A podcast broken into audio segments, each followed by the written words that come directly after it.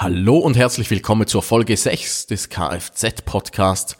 Am Mikrofon begrüßt euch zum einen Raphael Zeyer aus St. Gallen. Dann hüpfen wir nach Bern. Ich höre da schon was in der Leitung knacksen. Wen haben wir denn da in Bern? Auf dem bequemsten Bürostuhl der Welt. Genau, der ist schon ganz ungeduldig. Da ist der Jean-Claude. Hallo. Das liegt am Rennstuhl, den du da hast. Äh, und äh, hüpfen wir gleich noch weiter nach Norddeutschland. Wen haben wir denn da oben? Ja, ich surfe hier auf der Welle. Hallo, hier ist Malte. Und äh, wir, es trifft sich sehr, sehr gut. Wir sitzen alle zu Hause und unser heutiges Thema ist das smarte Zuhause. Wir sprechen über smarte Glühbirnen, smartes irgendwas, smarte Rasenmäher, wer weiß was alles. Äh, ich würde sagen, wir fangen an.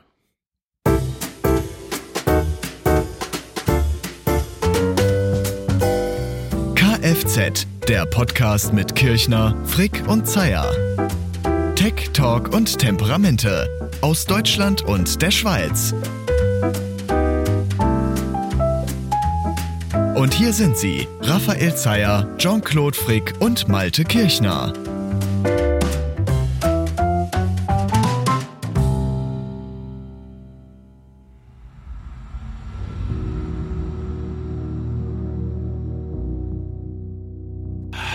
Wir sind gerade auf dem Rückweg in die Turn-on-Wohnung. Aber es ist ja nicht nur irgendeine Wohnung, sondern es ist ein gemütliches, aber auch smart ausgestattetes Plätzchen. Und Smart Home muss gar nicht mal teuer sein. Für unter 200 Euro kann man eine ganze Menge machen. Und was genau? Das schauen wir uns jetzt mal an. Sie sollen den Alltag erleichtern. Sogenannte smarte Haushaltsgeräte und digitale Sprachassistenten. Wir reden über einen, wenn Sie so wollen, Lauschangriff in die Wohnungen. Und wir alle wissen, dass die Unverletzlichkeit der Wohnung eines der höchsten Rechtsgüter unserer Verfassung ist. Äh, Und Smart Home Geräte sind nicht dazu geschaffen und werden nicht angeschafft von den Nutzern, um damit zu kommunizieren, sondern um eben ein Smart Home zu organisieren. Und das ist ein wesentlicher Unterschied zu einem Smartphone zum Beispiel. Sieht erstmal aus wie ein Eishockeypuck, ist aber um einiges schlauer. Dieser kleine Mitbewohner, den uns Amazon gerne ins Haus stellen würde. Ein Sprachassistent, der alles kann. Musik abspielen, Einkaufsliste mitschreiben, aber vor allem uns belauschen. Das ist das Smart Home Baujahr 2013. Vielleicht wohnen wir in der Zukunft alle in solchen Smart Homes, wo alles vernetzt ist, wir alles mit der Sprache steuern können, wo wir uns eigentlich um nichts mehr selbst kümmern müssen. Wenn dieser Staubsauger höflich ist und mir immer aus dem Weg geht, möchte ich den auch haben. Wenn er aber recht haben will, weiß ich nicht. Es wird sich viel tun und wir werden Sie auf dem Laufenden halten, wie diese Technologie weitergeht und voranschreitet.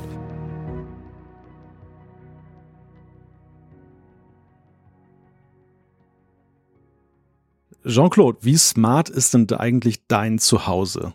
Ja, nicht so smart, wie ich mir es wünschen würde, aber schon relativ smart. Es verfügt über diverseste Glühbirnen, die man steuern kann. Es hat äh, verschiedene Kameras, die via HomeKit eingebunden sind und natürlich intelligente Lautsprecher, mit denen man sprechen kann und so weiter. Also ist schon relativ viel da, aber ich würde eigentlich noch gern viel, viel mehr machen. Raphael, sprichst du auch mit deinem Zuhause? Äh, ganz, ganz selten. Das einzige Gerät, mit dem ich spreche, ist äh, der Google Home Hub. Inzwischen heißt er Nest Home Hub. Äh, das ist ja dieses Bildschirmding mit Lautsprecher dran. Das haben wir als Küchenradio. Mit dem spreche ich sonst, äh, nein, ich spreche nicht mit unserem Zuhause. Ich, ich drücke lieber auf die Uhr, aufs Handy, aufs Tablet, auf irgendwas und das funktioniert dann auch meist sehr, sehr zuverlässig. Und äh, wie sieht's an der Nordsee aus? Was habt ihr da an Smart-Zeugs? Es hat sich einiges angesammelt. Ich, ich habe tatsächlich auch ein wenig den Überblick verloren, weil es keine wirkliche Zentrale gibt, wo alles verzeichnet ist. Aber es geht über einen Heizkörperthermostat, verschiedene Steckdosen, die man schalten kann, Rasenmäher, der auch smart unterwegs ist. Also da hat sich so ein bisschen was angesammelt. Und natürlich die Sprachassistenten, die überall lauern und hören. Ja, Jean-Claude, was war denn deine erste Berührung eigentlich mit dem Thema Smart Home? Wann hat dich das zum ersten Mal so eingenommen? Ja, jetzt mal abgesehen von den frühen Science-Fiction-Filmen, wo das ja schon immer ging.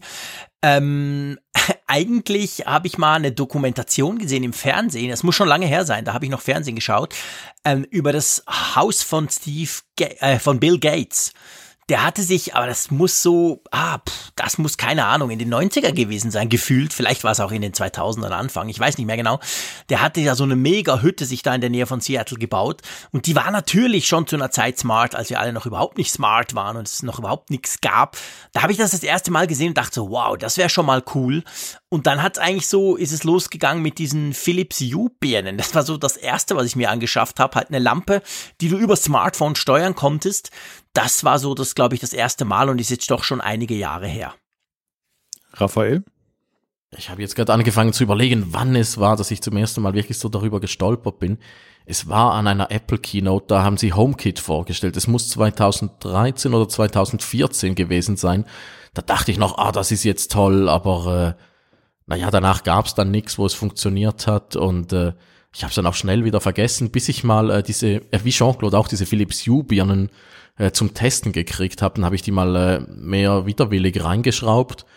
Fand es dann auch so mäßig toll, bis ich gemerkt habe, mit denen können wir dimmen. Wir wohnen in einer Mietwohnung und können nicht dimmen und wir wollen immer Dimmer haben. Und äh, so hat uns Philips Hue, hat uns so gepackt mit der Dimmfunktion. Jetzt haben wir sehr, sehr viele von diesen Birnen und äh, ja auch noch den ein oder anderen äh, Smart Home Schnickschnack. Aber da kommen wir nachher dazu. Aber ich glaube, so der Einstieg war, äh, ja wie bei Jean-Claude auch, die, die Glühbirnen haben mich äh, erwischt. Und du? Ja, bei mir war das etwas anders. Also die Glühbirnen kamen tatsächlich erst später. Aber ich habe den Einstieg gefunden mit so einem Test von einem System, das sich Gigaset Elements nennt. Das ist so ein Paket, da hat man so, ein, so eine Homestation, mit der dann so Sensoren dann verbunden sind, zum Beispiel für die Fenster und die Türen.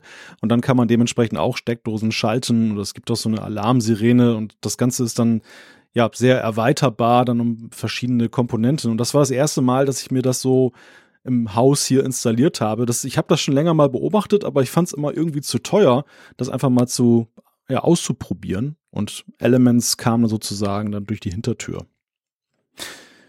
Wie seht ihr das? Ihr habt jetzt einiges schon im Haus, ihr habt einiges getestet. Würdet ihr in Zukunft gerne zu Hause smarter leben? Raphael, wie geht dir das? Ich würde das sehr, sehr gerne. Aber das müsste dann wirklich alles äh, so viel besser funktionieren, als es das heute tut. Äh, also ich erwarte, dass das alles irgendwie von alleine geht. Äh, momentan drücke ich viel zu viele Knöpfe. Ich verschwende viel zu viel Zeit darauf, irgendwelche äh, Steckdosen wieder neu zu starten, wieder mit dem Netz zu verbinden und dann nur weil ich den, die Weihnachtsbeleuchtung wieder automatisiert haben möchte. Ah, das müsste alles noch viel, viel, also halt wirklich smart sein. Momentan finde ich, ist alles so ein bisschen halb smart, aber wenn es dann irgendwann mehr davon gibt, immer her damit. Jean-Claude? Ja, also wenn ich, mir geht's ähnlich. Also ich würde natürlich gern noch smarter mein Haus ausrüsten, aber am liebsten hätte ich eigentlich so die eine allumfassende Möglichkeit, das kann HomeKit sein zum Beispiel von Apple, ähm, die das halt alles integrieren würde. Noch, noch habe ich viel zu viele Apps, die ich brauche, um gewisse Dinge zu steuern, weil die alle un, in, nicht kompatibel sind zusammen. Und ich habe einen Ordner Smart Home auf meinem Smartphone und da sind ungefähr neun oder zehn Apps drin. Schrecklich. Ich möchte eigentlich nur eine, wenn überhaupt. Also von dem her müsste noch recht viel passieren, aber ich gebe zu, ich teste das weiterhin und das heißt, das eine oder andere smarte Zeugs wird bei mir auch in Zukunft zusätzlich installiert werden. Wie ist das bei dir, Malte? Ja, ich bin immer so etwas am Zweifeln, ob es dann nur der Spieltrieb ist, der mich an diesen Sachen dann erfreut oder ob es wirklich einen Nutzen hat. Und wenn ich genauer drüber nachdenke, dann gibt es eigentlich sehr wenige Smart Home Komponenten, wo ich sage, die haben wirklich jetzt einen, einen Nutzwert gegenüber vorher, wo, wo einfach das Leben wirklich verbessert wird. Also was mir vor allem fehlt, ist halt wirklich diese Smartheit der Systeme. Ich finde noch, dass viel zu wenig analysiert wird, wie meine Gewohnheiten sind, wie die Technik mir da unter die Arme greifen kann, dass ich bestimmte Dinge nicht machen muss. Es ist noch viel zu viel, was ich als Nutzer definieren und programmieren muss und was dann auch für sich genommen recht starr bleibt, auch wenn ich meine Gewohnheiten mal ändere. Aber das System bekommt es gar nicht mit, wenn ich es ihm nicht aktiv sage. Aber das ist natürlich auch eine große Glaubensfrage. Und damit würde ich fast sagen, dass das Thema Smart Home ist grob umrissen. Wir haben viele, viele Punkte, über die wir sprechen wollen. Mal gucken, ob uns ein Licht aufgeht. Und ich glaube, das ist auch schon so ein schönes erstes Stichwort, oder? Definitiv, ja, genau. Also ich meine, wir haben uns überlegt, wie, wie sprichst du über Smart Home? Äh, neben dem generellen Teil haben wir gedacht, wir, wir teilen das so ein bisschen auf in Licht, Strom, äh, Audio, Sensorik, Kameras und dann gibt's natürlich sonstiges, ganz viele Dinge. Ich glaube, das macht Sinn bei diesem Thema, dass man sich halt so von Thema zu Thema hangelt, weil er letztendlich, ganz am Schluss, könnte ja eigentlich alles smart sein und es ist auch schon vieles smart oder vieles verspricht, es sei smart. Fangen wir mal an mit dem Licht oder dem Licht, das uns aufgeht. Du hast es auch gesagt, Raphael, du hast die Philips Hue Lampen. Wie setzt du die ein? Also du hast schon gesagt zum Dimmen. Jetzt kann man ja bei denen, denen die ich zumindest habe, kann man auch nur die Farben einstellen. Etwas, das meine Kids super finden in ihren Kinderzimmern. Brauchst du das auch? Wird es bei dir auch manchmal rot oder blau oder gelb? Das war tatsächlich anfangs sehr, sehr lustig im Kinderzimmer. Der hat dann äh, wie alt war er damals? Da war er vielleicht zwei oder drei. Auf jeden Fall hat er da jeweils Farben gewünscht. Inzwischen ist ihm das völlig verleidet, genau wie dem Papa. Wir haben einfach äh, verschiedene Weißtöne. Das finde ich unglaublich toll. Du kannst ein bisschen warmeres Weiß, kälteres Weiß. Momentan habe ich sehr ein warmes Weiß hier in der äh, im Arbeitszimmer oder im äh, Esszimmer, wo ich gerade diesen Podcast aufnehme. Ich finde, das ist immer noch toll, Farbe wechseln. Also wenn ich da jeweils von Leuten höre, die dann äh, ihre Wohnung rot blinken lassen, wenn sie ein E-Mail vom Chef kriegen und solche Späße. Also äh, nein, danke. Aber dass du die Weiß verschieden anpassen kannst, das finde ich unglaublich toll. Daran habe ich immer noch sehr, sehr viel Freude und äh, ich habe auch irgendwo die Fernbedienung rumliegen von den Philips Hue, dann äh, das ist, äh, das finde ich wirklich super praktisch. Das funktioniert auch absolut tadellos. Und äh, inzwischen ist auch toll, äh, früher hast du immer, wenn du das Licht äh, mit dem Schalter dann aus Versehen ausgemacht hast, statt mit dem Philips Hue App oder irgendwas, mhm. ist es danach wieder grell weiß angegangen und inzwischen äh, erinnern sich die Lampen und äh, kommen so zurück, wie du sie ausgemacht hast. Und das ist, äh, ja, inzwischen finde ich die wirklich, äh, so von allen Smart-Sachen, es sind die, Ah, ziemlich am weitesten, weil man vergisst einfach, dass sie irgendwas mit Internet und Zeug sind. Sie funktionieren einfach. Malte, Schalter ist ja so ein gutes Thema. Also wir schalten bei uns in unserem alten Haus eben diese, diese Lampen 99,9 Prozent per Schalter, also per normalem Lichtschalter. Raphael hat schon gesagt, wie mühsam das früher war, dass das dann ganzen Einstellungen flöten ging. Wie schaltest du deine intelligenten Lampen? Über solche Steckdosenteile, die man dann ah. idealerweise über HomeKit dann ansprechen kann. Und das, das ist eigentlich schon das erste große Ärgernis, was ich halt festgestellt habe, dass man sehr genau als Konsument hingucken muss, was man sich denn da ins Haus holt. Es gibt ja welche, die kann man zum Beispiel mit dem Amazon-Assistenten ansprechen, die sind aber nur bedingt dann mit HomeKit auch kompatibel. Umgekehrt, äh, umgekehrt äh, HomeKit-Geräte sind auch nicht mal dann zu den anderen Sprachassistenten. Und das ist so eine Systemfrage. Man muss sich sehr früh eigentlich festlegen bei den meisten Systemen. Mhm. Was will man? Welche Eingabe will man und wie will man es dann verbinden? Aber dann bin ich tatsächlich auch bei diesen Steckdosenteilen gelandet, weil mir das am Ende eigentlich am wichtigsten war. Diese Farbspielereien, ja, die faszinieren und irgendwie ist es ja nett anzusehen, aber am Ende habe ich mich halt immer gefragt, welchen Nutzwert hat das? Was für mich einen richtigen Nutzwert darstellt, ist, dass ich zum Beispiel aus dem Wohnzimmer heraus checken kann, ist im Dachzimmer noch eine Lampe an, wenn da gerade keiner ist? Und falls ja, dass ich sie gleich abschalten kann. Ich meine, kalorientechnisch ist das schlecht, aber ohne dann halt dann zwei Stockwerke hochlaufen zu müssen. Was ich auch noch gemacht habe, ich habe äh, so Bewegungssensoren. Äh, auf dem Gäste-WC geht das Licht automatisch an, wenn du reinläufst. Und äh, das funktioniert sehr, sehr zuverlässig. Mancher Besuch schaltet es dann aber auch wieder aus und äh, äh, dann wundere ich mich, wenn ich auf die Toilette gehe, warum kein Licht da ist. ja, das sind dann so die Tücken, genau.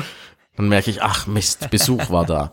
Und äh, also so kombiniert mit äh, Bewegungssensoren funktioniert es sehr, sehr gut. Wir hatten auch mal äh, den Versuch mit Bewegungssensoren im Esszimmer.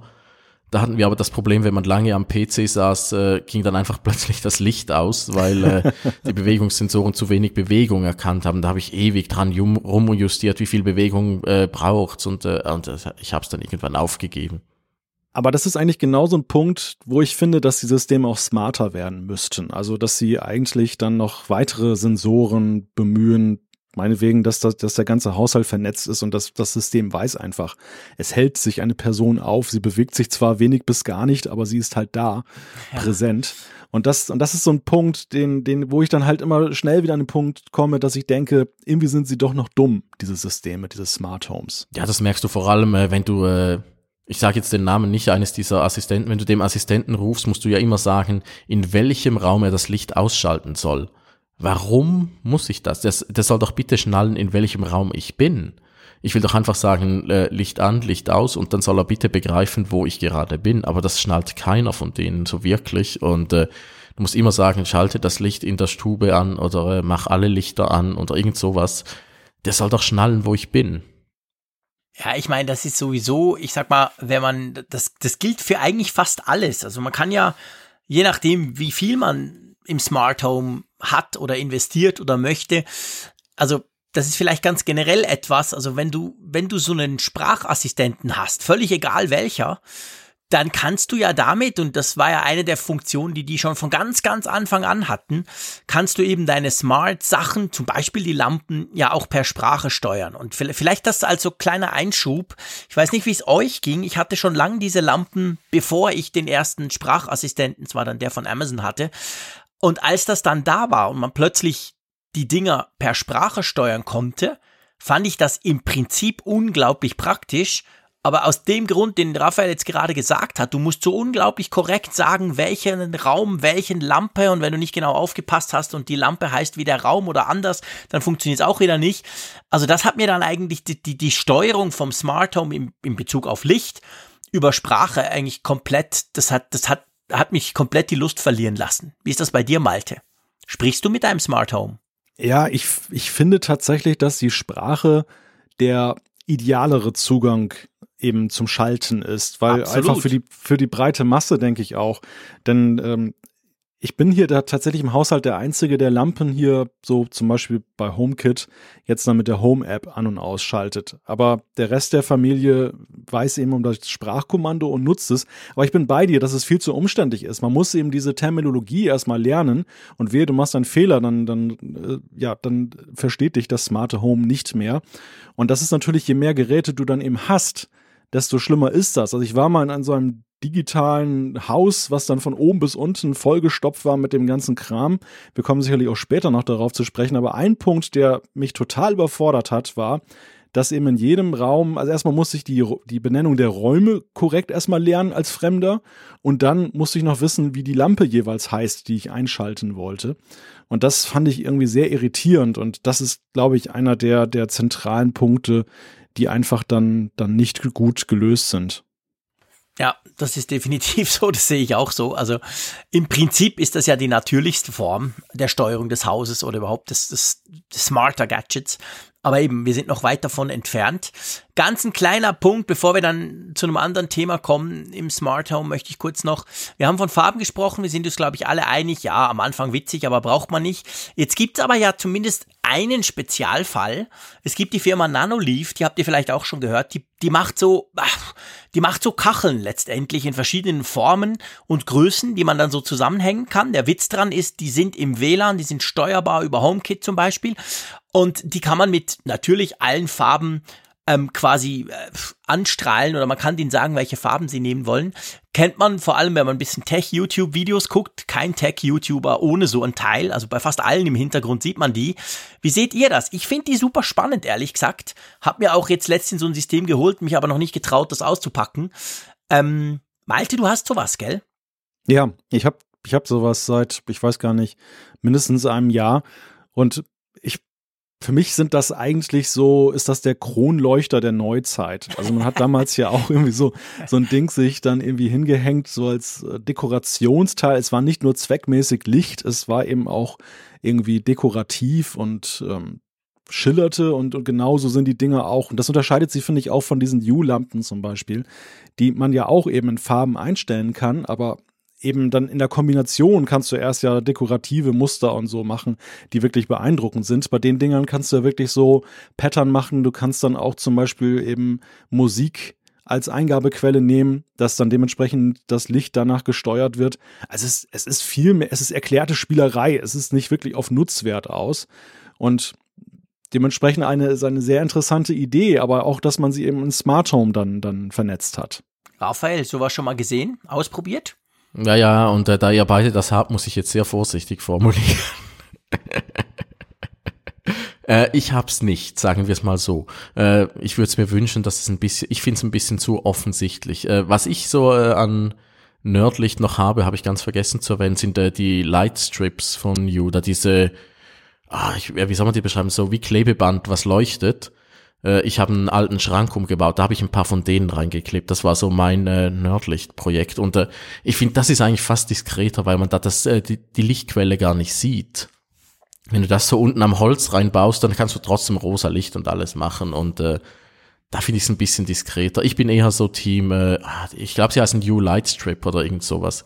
Gibt es inzwischen auch von ganz vielen Herstellern und auch noch äh, deutlich billiger. Und du kannst es auch zuschneiden auf Länge und so. Das finde ich, das ist eher äh, meine Variante von dem. Gut, du druckst, du, du schreibst ja auch auf totem Baum in Schwarz-Weiß, da brauchst du natürlich keine Farbe. das stimmt. Oh, was ich aber sehr schön finde, äh, war ja gerade äh, die IFA, da die, wie heißt, Funkausstellung in Berlin, mhm. die Messe, die ich immer schwänze. Ihr wart auch nicht, oder? Nein, mein nein, Gott. Nein. Dieses Jahr war es so langweilig wie noch nie, aber das sagen wir jetzt nicht zu laut. Das ist jedes Jahr, genau, das sagen wir seit Jahren. Wird jedes Jahr schlimmer. Äh, und äh, aber dieses Jahr, äh, Philips Hue hat jetzt, ich, ich, ich weiß nicht, ob ihr es kennt, es gibt diese Retro-Glühbirnen, äh, man sagt ja nicht mehr Glühbirnen, wie, wie, wie, wie nennt man das korrekt eigentlich jetzt? Leuchtmittel oder? ja, Leuchtmittel. Leuchtmittel. Ich kriege immer böse Briefe, wenn ich wieder Glühbirne schreibe, aber ich finde jedes mhm. andere Wort einfach doof. Ja, im Baumarkt, im Baumarkt am Wochenende habe ich so eine Art Ausverkauf gesehen von älteren Leuchtmitteln. Da stand es so groß drüber und ich habe auch da über den Begriff gestaunt. Ach, das ist so ein grässliches Wort. Lightbulbs heißt halt auf äh, Englisch, was ja so viel besser ja. ist. Bei uns ist einfach das Problem, dass sich das äh, Wort mit dem blöden Glühdraht äh, durchgesetzt hat, was halt nicht mehr drin ist. Äh, da leiden wir jetzt im Deutschen ein bisschen. Auf jeden Fall gibt's jetzt äh, diese, gibt's ja diese wunderschönen äh, Retro-Glühbirnen. Ich sag schon wieder Glühbirnen. Ich mache jetzt einfach weiter. Äh, wo der wo irgendein LED diesen Glühdraht simuliert. Die sind wirklich auch sehr, sehr schön. Und äh, da gibt's jetzt auch welche von Philips Hue, habe ich gesehen. Äh, die werde ich mir vermutlich noch ein, zwei kaufen demnächst. Aber ich weiß noch nicht, wann sie in die Schweiz kommen. Haben sowieso auch irgendwie einen Stecker und sowas haben sie vorgestellt, aber das kommt alles nicht in die Schweiz, weil wir da wie, wieder ein bisschen Ego-Zug fahren. Aber damit sind wir eigentlich schon äh, mit apropos Stecker und Strom äh, kommen wir schon zum Punkt zwei, den wir. Oder, oder wollt ihr noch von euren Nanoleafs schwärmen? Ihr dürft nein, schon. Nein, nein, nein. Ich will, ich will die niemandem schlecht machen. Nein, nein, also wir, wir wollen nicht über Nanoleaf sprechen, aber ein Punkt, der vielleicht noch zu Licht passt und eigentlich zu Strom schon überleitet. Und das ist, finde ich, auch so ein Punkt. Viele dieser Schalter sind natürlich, oder eigentlich sind alle Schalter eben dann für diese, diese Birnen oder diese, diese Lampen da, die eben über eine Steckdose angeschlossen werden. Aber wenn man in die Haushalte guckt, ist natürlich eben das so, das Hauptlicht bei vielen ist ja eben dann doch noch über den klassischen Lichtschalter und das Kabel, was oben aus der Decke kommt. Und das ist, finde ich, noch so ein Punkt, der, es gibt zwar entsprechende Systeme, aber ja, das ist auch noch so, das, das hemmt, finde ich, das Smart Home beim Licht sich wirklich dann durchzusetzen, weil das wäre natürlich dann ideal, wenn jeder Lichtschalter dann auch eben dann digital wäre, der dann so ein klassisches Lampen äh, Deckenlicht dann steuert. Es gibt jetzt ganz interessante äh, so Funkschalter, die du dir an die Wand kleben kannst, die einfach, äh, die keinen Strom brauchen für sich, sondern äh, durch die Kraft deines äh, Fingers generieren sie schon genug Strom, um, um äh, per Funk eine Lampe an- und auszuschalten. Aber die kosten, ah, ich habe die kürzlich angeschaut, die kosten auch irgendwie 90 äh, Franken, Euro pro Stück. Also ist auch nicht äh, besonders billig und äh, ich habe mir dann überlegt, ob ich das aus Jux kaufen soll und hab's, hab's dann gelassen. Aber das finde ich noch interessant, wenn, weil sonst ist es ja unglaublich kompliziert, wenn du die Lichtschalter dann äh, auf Smart umbauen willst, muss es sich eigentlich rausschrauben und irgendwas da hinten machen, was ich alles nicht kann und äh, Darum habe ich das bis jetzt alles nicht gemacht. Aber ich finde es ein spannender Punkt. Also du hast es ja angesprochen. Das eine sind die Schalter und die Dinger zum Beispiel in der Decke oder so. Da musst du wirklich ja die Leuchtmittel tauschen, wenn du einigermaßen smart werden willst. Das andere, was ich sehr viel sehe, was wir auch selber einsetzen, sind so Standlampen, weißt du, die du einfach irgendwo hinstellst und die natürlich dann über einen, zum Beispiel einen geschalteten, ähm, eine geschaltete Steckdose oder einfach generell in der Steckdose drin und da kommen ja dann diese, diese Switches zum Einsatz. Du, Malte, hast, glaube ich, ein paar davon, ja. Du hast ja auch schon gesagt, du schaltest darüber auch Lampen. Das sind ja eigentlich so salopp gesagt Zwischenstecker, die du in die Steckdose steckst, die auf der anderen Seite auch wieder eine Steckdose haben, wo du irgendwas einstecken kannst. Aber dadurch wird das irgendwas, was du hinten dran einsteckst, quasi smart, oder? Richtig, also sie sind gar nicht so auf das Licht festgelegt. Man kann natürlich ja auch zum Beispiel eine Kaffeemaschine dranhängen oder einen Staubsauger. Warum sollte man die abschalten? eine Kaffeemaschine. Ja, genau, die läuft doch immer. ja, ja, ja, richtig. Ja, und deshalb ist es halt, glaube ich, auch so ein Ding, was viele eben assoziieren, eben vor allem mit der Lampe, weil es da dann naheliegend ist. Es gibt ja nicht so viele Geräte im Haushalt, wo man dann so diese, nur diese klassische An- und Aus-Situation hat, sondern meistens ja irgendeine Bedienung dann am Gerät dann auch noch angesagt. Ja. Aber die, die Dinger sind recht äh, mächtig, also und sehr weit verbreitet. Ich finde auch, Smart Home, Raphael sagt es gerade, der Faktor Preis ist ja, Faktor Geld ist ja ein riesiger. Das ist ein Hem echtes Hemmnis, dann eben auch das sehr weit zu treiben, weil es eben sehr schnell sehr teuer wird. Aber bei diesen Steckdosen-Dingern ist es ja mittlerweile so, dass man auch recht günstige bekommt, dass man eben dann so ein Dreierpack dann eben erhält für, für weiß nicht, 30, 40 Euro. Und dann kann man schon eine ganze Menge damit anfangen. Ja, ich glaube, das ist das Spannende an den Dingern, dass die wirklich relativ günstig sind und man dadurch relativ schnell, ich komme noch mal mit der Kaffeemaschine, die du gebracht hast, oder eben Lampen oder sonst irgendwas, steuern kann quasi. Ähm, was ich immer schwierig finde, und das gilt eigentlich generell, und ich finde, das ist jetzt ein guter Punkt, auf das mal einzugehen, ist ja so diese, eigentlich haben wir ja beim Smart Home, egal bei was es ist, ein brutales Wirrwarr an verschiedensten Systemen. Und ich sag mal, das schlimmste System ist das System, du kaufst was und dann steht da auf der Box und jetzt lädst du noch eine App runter. Und das funktioniert unter Umständen ganz toll, aber halt nur mit dieser einen App. Und dann gibt's ja HomeKit, glaube ich, das darf man sagen, korrigiert mich als wichtigster Standard. Auf jeden Fall ein Standard, natürlich nur unter iOS beim iPhone, aber ein Standard, der sich ziemlich stark durchsetzt. Jedenfalls hat Google, glaube ich, in meinen Augen nichts dergleichen, wo es eben genau darum geht, dass man die Lampe von Hersteller Y mit dem Schalter von Hersteller X, mit dem irgendwie intelligenten, mit der intelligenten Kamera von Hersteller nochmal dem dritten, alle zusammen in einer App steuern kann. Und das finde ich eigentlich, also seit ich HomeKit kennengelernt habe, finde ich das oder nichts anderes. Wie seht ihr das? Ja, ich sehe das ähnlich. Äh, anfangs äh, haben wir reklamiert, dass HomeKit äh, nicht wirklich funktioniert, dass es nichts gibt. Äh, inzwischen ist es das, was ich am liebsten verwende, weil es ist eigentlich das Einzige, was halbwegs zuverlässig funktioniert. Äh, bei Google gibt's auch solche Sachen. Sie haben ganz viele solche Standards. Manche verschwinden wieder, kommen wieder neue. Es funktioniert einfach nicht so gut. Ich habe anfangs von diesem Google Home Hub Ding erzählt, unser Küchenradio selbst in der Google Home App kann ich hin und wieder nicht unser Küchenradio ausschalten, weil es äh, nicht realisiert, dass das Ding läuft. Dann muss ich wieder in die Küche laufen und rufen, hey, er da, stopp bitte. Äh, also das, das ist wirklich frustrierend. Ich finde, dass äh, Google Google schwenkt da jetzt auch ein bisschen wieder weg vom eigenen System mehr hin zu, ah, wie, wie nennen sie es, Works with äh, Assistant oder so. Dass es dann in diesem Assistenten drin ist, aber eben also mit unserem äh, Google Nest Home Hub Ding funktioniert auch noch nicht so. Also das ist wirklich, äh, HomeKit finde ich ist sehr, sehr zuverlässig, aber wo wir die, gerade die Switches erwähnt haben, ich habe mal vor ein paar Jahren einen äh, Maestrom, Maestrom, ich weiß nicht, wie man den äh, Ding ausspricht, das ist so eine Schweizer Firma, die die Swisscom weggekauft hat. Und äh, die mal haben genau solche Switches gemacht und äh, der ist, der war anfangs super und jetzt wollte ich ihn kürzlich äh, wieder in unser HomeKit einbauen und ich hab's nicht hingekriegt. Ich habe ihn äh, dreimal neu aufgesetzt und äh, mich unglaublich genervt. Jetzt, wenn ich äh, die neue Stubenlampe ein- und ausschalten will, muss ich entweder den äh, Funkknopf, den ich dazu habe, drücken oder ich muss äh, die MyStrom-App aufmachen, was mich beides nervt. Ich kann nicht einfach äh, in HomeKit ausschalten. Aber äh, den brauche ich eigentlich sehr, sehr selten. Jetzt haben wir ihn für die Stubenlampe mal ein bisschen und dann, äh, wenn Weihnachten ist, kommt er dann wieder für die Weihnachtsbeleuchtung zum Einsatz.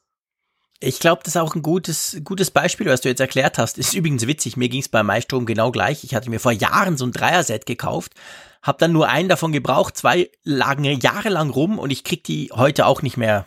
Also ich krieg die mit der Maestrom-App zum Laufen, aber nicht mehr ins HomeKit rein, warum auch immer. Aber das zeigt eben so ein übergreifendes System, wie es HomeKit darstellt das ist eben gar nicht so einfach zu machen. Ich meine ja auch die Installation ist kompliziert mit diesem komischen QR-Code, den du scannen musst und wenn du den verlierst, kriegst du das Gerät nie mehr wieder rein, wenn es mal rausfliegt und so. Also das sind ja alles so Dinge, wo du denkst, hä? Aber es ist eben kompliziert, quasi fremde Systeme einzubinden und dann halt zu versuchen, das unter eine Oberfläche zu setzen. Und ich glaube, das ist das Problem in meinen Augen, dass das beim Smart Home über vielem steht, wenn ich nur eine einzige Geschichte machen will, ich will nur Lampen schalten oder ich will nur Glühbirnen, dann kann ich mir ja einen Hersteller aussuchen, da ist es ja wurscht. Aber sobald das nächste System dazu kommt und dann, dann kauft der Frick plötzlich eine Wetterstation aus Frankreich, oh mein Gott, und dann geht's los, dann bist du eigentlich drauf angewiesen auf ein so System, oder Malte? Das ist der Geburtsfehler des Smart Homes gewesen, dass die Steuergeräte oder beziehungsweise die Endgeräte, die einer Steuerung harren, dann zuerst da waren. Und dann kam Genau. eigentlich erst so der Überbau. Und Apple hat ja auch vergleichsweise spät sich eigentlich in das ganze Sache, in die ganze Sache erst eingeschaltet, buchstäblich. Und mittlerweile kann man sagen, dass HomeKit einfach dadurch, dass es die, die, die Verbraucher auch überzeugt, sich zusehends dann durchsetzt. Ich, ich glaube, die, die Hersteller haben ja doch eine ziemliche Scheu auf HomeKit zu setzen, weil sie natürlich, sie mögen nicht die Abhängigkeit von so einem Giganten wie Apple, der dann Bedingungen diktiert, womöglich noch Lizenz kosten will. Und es ist natürlich auch so, dass die HomeKit-Geräte ja, ich habe vorhin dieses Beispiel der günstigen Steckdosenadapter genannt, das sind aber dann meistens Dinger, die, wie du ja vorhin schon gesagt hast, Jean-Claude, dann mit so einer eigenen App daherkommen. So eine ganz komische, merkwürdig klingende, wo man auch nicht weiß, wie das mit dem Datenschutz ist. Und es ist alles umständlich. Man muss sie, man muss dann diese Steckdosenadapter erstmal mühsam mit dem WLAN irgendwie bekannt machen, indem sie funken sollen. Und das ist bei HomeKit ja alles so viel einfacher. Der Standard ist ja darauf aus, dass ich eigentlich ja nur eben scannen muss. Und du hast gerade gesagt, QR-Code. Meistens ist ja auch mittlerweile so, der steht einerseits in der Produktbeschreibung oder auf dem Karton und auf der anderen Seite aber auch auf dem Gerät selber. Also selbst wenn einem dieser ganze Kram mit der Packungsbeilage abhanden kommt, kann man meistens das Ding noch verbinden.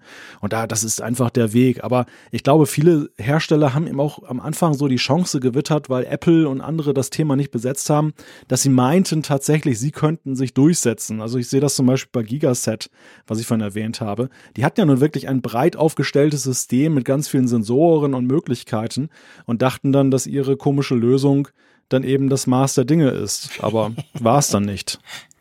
Ja, ja, genau, das ist genau der Punkt. Jetzt ist es ja so, wenn wir bei, wir sind ja beim Thema Strom im Moment gerade. Ähm, man kann ja noch weitergehen. Wir, wir sprechen jetzt von Schaltern, die da hin und her schalten. Schön und gut. Aber man könnte ja, wenn man das ganze Energiethema anschaut, da gibt's ja auch schon Dinge. Ich werf mal einfach das Thema Smart Meter in den Raum, also ein Stromzähler im Haus, der halt eben intelligent ist und dadurch dann die Vernetzung mit zum Beispiel erneuerbaren Energien. Ich habe ein paar Kollegen, die haben ganz tolle Solaranlagen auf dem Dach und da könnte man ja extrem viel machen. Wie seht ihr das? In meinen Augen ist das noch für mich jetzt als, ich sag mal, Otto Normalverbraucher in dem Bereich noch noch so, dass ich denke, das kannst du eigentlich nicht tun, wenn du in einem Haus wohnst und irgendwann findest, oh, jetzt will ich mir das machen. Oder wenn, dann nur mit unglaublichem Aufwand an Geld und Zeit, oder? Wie siehst du das, Raphael? Ja, ich sehe es genauso. Wir wohnen ja in einer Mietwohnung, da musst du sowieso nicht anfangen, irgendwelche äh, Smart Meter oder irgendwas zu installieren. Da, äh, wir sind ja nur schon froh, dass wir die Heizung ein bisschen rauf und runter drehen können. Wir wohnen in einem so alten Haus, dass du äh, die Heizung nur beschränkt selber regulieren kannst. also bei uns ist es im Winter immer sehr, sehr warm, damit äh, die im untersten Stock auch ein bisschen warm haben. Also da sind wir noch äh, Meilen von entfernt. Aber natürlich, das wäre das wär alles, äh, wenn du das alles in der App drin hättest, die dann auch noch alle Geräte intelligent steuert und äh, ach, das, das wäre natürlich genial. Also das äh, hätte ich unglaublich gern, aber ich sehe das äh, bei mir in den nächsten zehn Jahren noch äh, lange nicht. Da müsstest du ein Haus für bauen oder ein Haus haben mindestens. Oder wie sieht das? Malte, du hast ein Haus, oder? Ich habe ein Haus, ja, das allerdings in der Beziehung auch noch analog unterwegs ist. Allerdings ist es hier gerade in Nordwestdeutschland so, es gibt ein Pilotprojekt, was von einem großen Energiekonzern ähm, betrieben wird mit staatlicher Unterstützung. Und das Witzige ist, dass auch der, der nationale Energiekonzern aus Japan sich hier auch noch dann da engagiert. Es geht darum zu erforschen, wie man tatsächlich dann eben mit Smart Mietern und eben dieser ganzen Vernetzung es hinkriegen kann, dass eben dann so eine Verbindung ist. Also es geht, das ist eigentlich Smart Home, das, ihr habt jetzt ja gerade in dem Kontext eines Hauses gedacht. Aber im Grunde genommen ist das Smart Home, was dann über das Haus hinausgeht, wo dann eine totale Vernetzung da ist. Hier geht es konkret zum Beispiel eben darum, wir haben hier ganz viele Windräder stehen in Norddeutschland, an der Nordsee. Die produzieren einerseits den Strom nicht immer dann, wenn man ihn gerade braucht. Und dann entstehen halt Überschüsse. Und was macht man damit? Man kann sie wegtransportieren und dann eben an der Strombörse verkaufen. Aber viel sinnvoller ist es ja, und manchmal gibt es auch keine Abnehmer, viel sinnvoller ist es dann ja, dass man ihn dann eben für Dinge braucht, die vielleicht variabel sind. Und da sind wir dann bei der Anwendung für Smart Home Sachen, dass zum Beispiel eben ja, meinetwegen die Waschmaschine sich dann einschaltet, wenn dann eben gerade der Wind kräftig weht da draußen. Aber wie, woher weiß die Waschmaschine das? Und das setzt eben voraus, dass eine große Vernetzung da ist oder Pufferung von, von Strom, zum Beispiel mit eben, wenn man ein E-Auto noch hat, dass es dann geladen wird, wenn gerade Überschuss da ist und dann kriegt der Verbraucher den Strom sogar noch ein bisschen günstiger. Aber das braucht eben dann Konnektivität. Und das ist gerade Gegenstand dieses Projektes, was hier läuft und was vielleicht, glaube ich, auch so ein bisschen die Zukunft dann vorzeichnet. Aber du bist da nicht dabei. Ich berichte nur darüber. du musst zuschauen. Ja, ja, ich bin, ich bin leider nicht in dem Projektgebiet. Ich bin ganz nah dran. Es, es trennt mich, glaube ich, fünf Kilometer von der Stadtgrenze, wo, wo es dann losgeht. Und deshalb konnte ich nicht da. Ich hätte gern daran teilgenommen. Ich finde das sehr spannend, dieses, dieses Unterfangen. Ich verfolge das immer auf Twitter, wenn die Leute da mit ihren äh, Solarzellenhäusern und den Akkus im Keller dann wieder zeigen, wie sie ihre Autos aufgeladen haben, denke ich, wow, das ist schon cool, aber A haben wir kein Auto, B keine Solar und eben Mietwohnung. Also von daher äh, schön anzuschauen für mich, aber äh, das wird noch ein bisschen dauern, bis sowas irgendwann Realität werden könnte.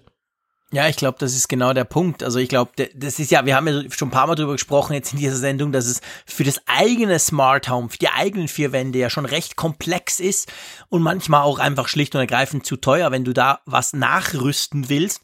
Aber geschweige, wenn du jetzt das ganze Power Management, Smart Meter und so weiter anguckst, da, da ist es ja noch, noch viel komplexer, sprich ergo noch viel teurer, wenn du da eine ganze Stadt mit ausrüsten willst, oder? Ja, das ist aber, das ist eine, so eine Frage. Ich meine, am Ende geht es ja darum, ist, das ist ja nicht Schöngeist, sondern es geht ja um mehr Effizienz. Und es gibt da Leute oder Konzerne, die ein wirtschaftliches Interesse eben daran auch haben, dann eben das umzusetzen, weil eben zum Beispiel dieser Strom produziert wird, womöglich dann, also in der Realität ist es ja so, wenn hier zu viel Wind weht und keiner braucht den Strom, da werden die Windräder abgeschaltet. Das ist für den Besitzer des Windrades nicht wirtschaftlich die beste Lösung. Viel lieber wäre es ihm wahrscheinlich, es dreht sich trotzdem und der Strom wird vielleicht ein bisschen günstiger verkauft. Und das wäre eben die Möglichkeit, dass dann dann so zu machen und es würde sich ein Stück weit amortisieren. Natürlich sind die Investitionen, die können nicht beim Verbraucher liegen. Die, die müssen im Grunde genommen von dem, der das Interesse hat, nämlich der Verkäufer, der trotzdem Geld verdienen will, dann kommen. Aber ich glaube, das kommt auch, weil einfach da wir, wir sind immer noch, was die, was die Stromnetze angeht, ja in einem sehr, in Anführungszeichen, dummen Modus, der, der eben ja, zentral mit zentralen Energiequellen und das Management ist darauf abgestimmt, denn das Power Management, aber das ändert sich ja alles, wenn man plötzlich dezentrale hat, wenn auch plötzlich Haushalte einspeisen und nicht nur raussaugen aus dem Netz. Auch das ist ja ein sehr häufiges Szenario heutzutage. Ihr habt die Solarzellen erwähnt, was eben auch erfordert, dass eben die Abstimmung viel besser ist untereinander. Und ich denke, da gibt es einfach auch ein öffentliches, ein allgemein Interesse daran. Das ist jetzt nicht nur so eine Geschichte, wo jeder Einzelne sagt, da habe ich jetzt gerade Bock drauf. Ja, das stimmt. Das ist natürlich letztendlich ein großes Infrastrukturvorhaben, was, was so auch funktionieren könnte. Gut, wollen wir vom Strom ähm, was auf die Ohren? Unbedingt. Thema Audio, also Thema Musik oder was auch immer, was ihr auch hört. Da ist ja auch so, da kann man ja ein Smart Home auch wunderbar machen. Da muss man sich nicht mal unbedingt groß stark vernetzen, kommt ganz drauf an, was man einsetzt. Da gibt's ja, ich sag mal, noch viel mehr Standards als vielleicht bei HomeKit und der Google-Lösung. Da gibt's ganz, ganz viele Möglichkeiten, wie ich Audio, ob das jetzt Sprache oder Musik ist oder was auch immer, wie ich Audio zu Lautsprechern transportieren kann, wie intelligent die Lautsprecher sind, ob ich mit denen sogar sprechen kann oder nicht. Das ist ein weites Feld. Ein Feld, das ich aber ich glaube, bei mir im Haus muss ich wirklich sagen, in dem Bereich bin ich am meisten aufgerüstet. Wie ist das bei dir, Malte? Also bei mir ist wirklich so, eben, ich habe ein paar Lampen und Kameras, wir kommen vielleicht noch dazu, aber sonst eigentlich nicht wirklich viel Smart-Zeug. Aber im Audiobereich, in Sachen Lautsprechern, bin ich recht gut unterwegs. Und du? Das Kuriose ist, dass ich schon so vieles getestet habe, was in die Richtung geht, aber am Ende irgendwie noch nichts bei mir hängen geblieben ist. Außer jetzt diese Amazon-Geräte, die Echos, die dann halt dann in mehreren Räumen schon stehen und in gewisser Weise ja auch dann als Smart Speaker dann durchgehen, eben, dass, dass man darüber dann auch mal Spotify hört. Aber so die große Lösung witzigerweise noch nicht. Wie ist es bei dir, Raphael? Ja, bei mir ist die große Lösung jetzt äh, just äh, diese paar Monate so zusammengefallen, also zusammen, zusammengefallen klingt so negativ, zusammengekommen, hat sich, sie, die Puzzlesteine haben sich so zusammengefügt. Ich war immer unglaublich neidisch auf diese Sonos-Systeme, aber das war mir halt immer zu teuer. Dann habe ich, äh, aber es muss 2011, 2012 gewesen sein, Libratone kennt man inzwischen ziemlich äh, überall, ist eine große Lautsprecherfirma geworden. Damals war es eine kleine Lautsprecherfirma, die einen teuren Lautsprecher hatte, der eigentlich nur per Apple Airplay angesteuert werden konnte. Aber ich fand den einfach so schön und äh, habe mir den damals gekauft. Und äh, das war ein bisschen ein Risiko, weil äh, der hat den Airplay-Standard und eigentlich nur den unterstützt. DLNA hat er auch, aber wer hat das schon? Und äh, ich hatte damals nur ein einziges Apple-Gerät im ganzen Haushalt, nämlich ein iPad. Und äh, sonst hatte ich Android-Handys, Windows-Computer und alles. Und ich fand das so ein bisschen ein Risiko, hab den aber bis heute immer noch im Einsatz. Und äh, jetzt mit AirPlay 2 ist plötzlich alles so ein bisschen, äh, ja, haben sich die Puzzlesteine zusammengefügt. Jetzt habe ich äh, äh, zwei HomePods habe ich noch in der Stube, die ich mit dem Apple TV zusammen verwende. Und äh, im Esszimmer, wo ich jetzt gerade drin sitze, wo es darum so ein bisschen halt, habe ich den alten Libratone, der aber nur AirPlay 1 hat, aber den habe ich jetzt mit, äh, ich weiß nicht, ob ihr den Trick kennt, ich kann das nur empfehlen, äh, die alten, ah, wie heißen die Router von Apple, äh, Airport heißen sie. Äh, so einen habe ich mir gekauft äh, für 40 Franken auf irgendeiner so Ramsch-Plattform und äh, da gibt's ein Firmware-Update, was Apple Jahre, nachdem sie aus dem Geschäft ausgestiegen sind, äh, ausgespielt hat, wo daraus ein super äh, Airplay-Empfänger wird. Jetzt habe ich den Lautsprecher von 2011 weiterhin super im Einsatz, nur jetzt keine Airplay 2. Also wir sind wirklich äh, ein Airplay 2 äh, Haushalt geworden. Aber weil alles sehr organisch gewachsen ist seit 2011. Ich finde das ganz spannend. Es gibt ja eigentlich, das, ich glaube, das darf man so sagen, es gibt eigentlich zwei Arten, wie du wie du mit solchen Lautsprechern umgehen kannst. Die eine Art, die hat jetzt der Raphael sehr schön beschrieben, ist quasi, du hast dein Smartphone, was ja sowieso mehr oder weniger das Zentrum des digitalen Lebens geworden ist, und du sagst dem Smartphone, spiel dorthin oder mach da und dann tönt's irgendwo, in Gruppen, allein, wie auch immer. Über welches System, ob das nur per Bluetooth, über Airport, äh, über, über Airplay bei Apple oder über andere Systeme, Cast, wie heißt Homecast bei Google? Einfach die, die, also da gibt's ja. Google Cast heißt Google Cast, genau. Also da gibt's ja verschiedenste Möglichkeiten. Das ist so die eine Seite. Bei mir ist es so, ich habe ja noch gar nicht gesagt, ich habe nur gesagt, ich bin viel ausgerüstet. Bei mir ist so, ich habe schon seit ewigen Zeiten Sonos-Systeme zu Hause. Kein Raum ohne Sonos die ganze, die ganze Palette vom ganz, ganz alten, der immer noch Firmware-Updates kriegt, lustigerweise, bis zu den aktuellen.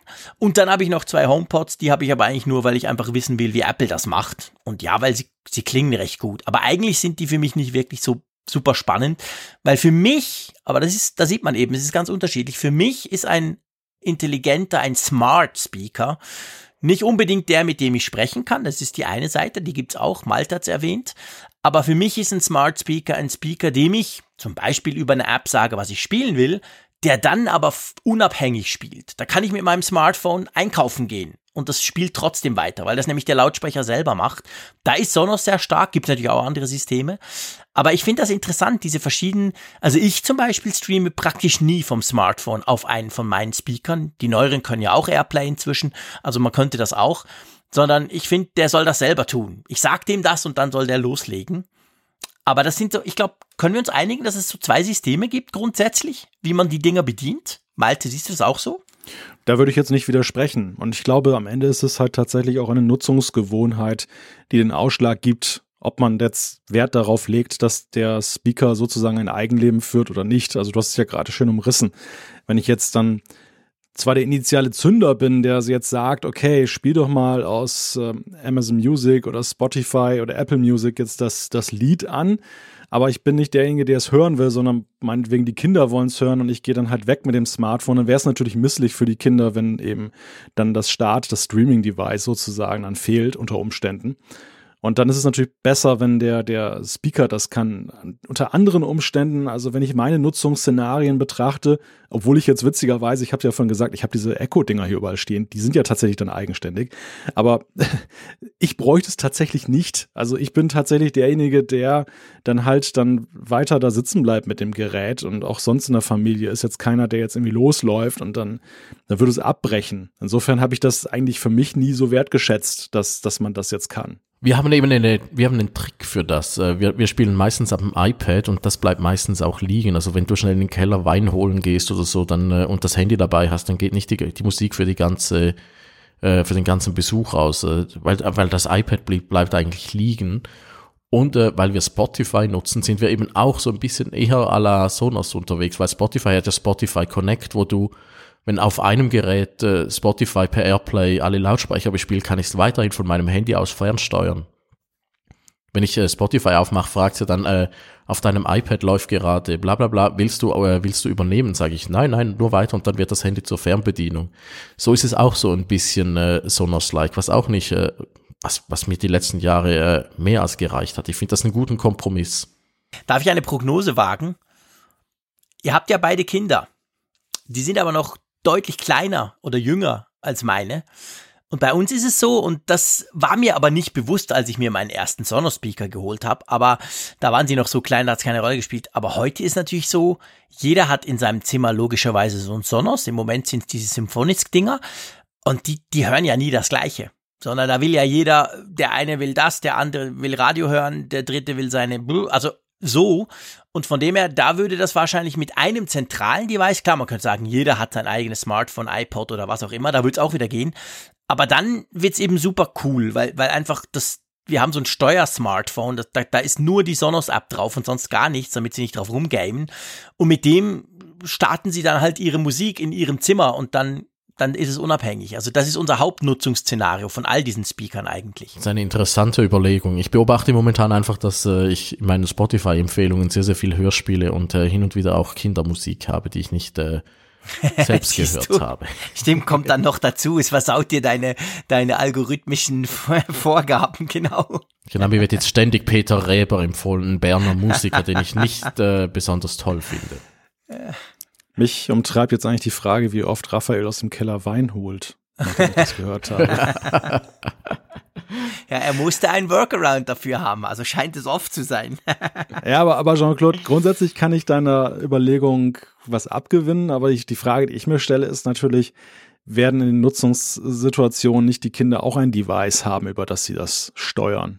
Werden sie vielleicht ein altes, ausgemustertes iPad dann für begrenzte Zeit nutzen können, per Bildschirmzeit dann sozusagen eben dann gefesselt, dass man eben das nur in bestimmten Maßen und mit bestimmten Inhalten nutzen kann.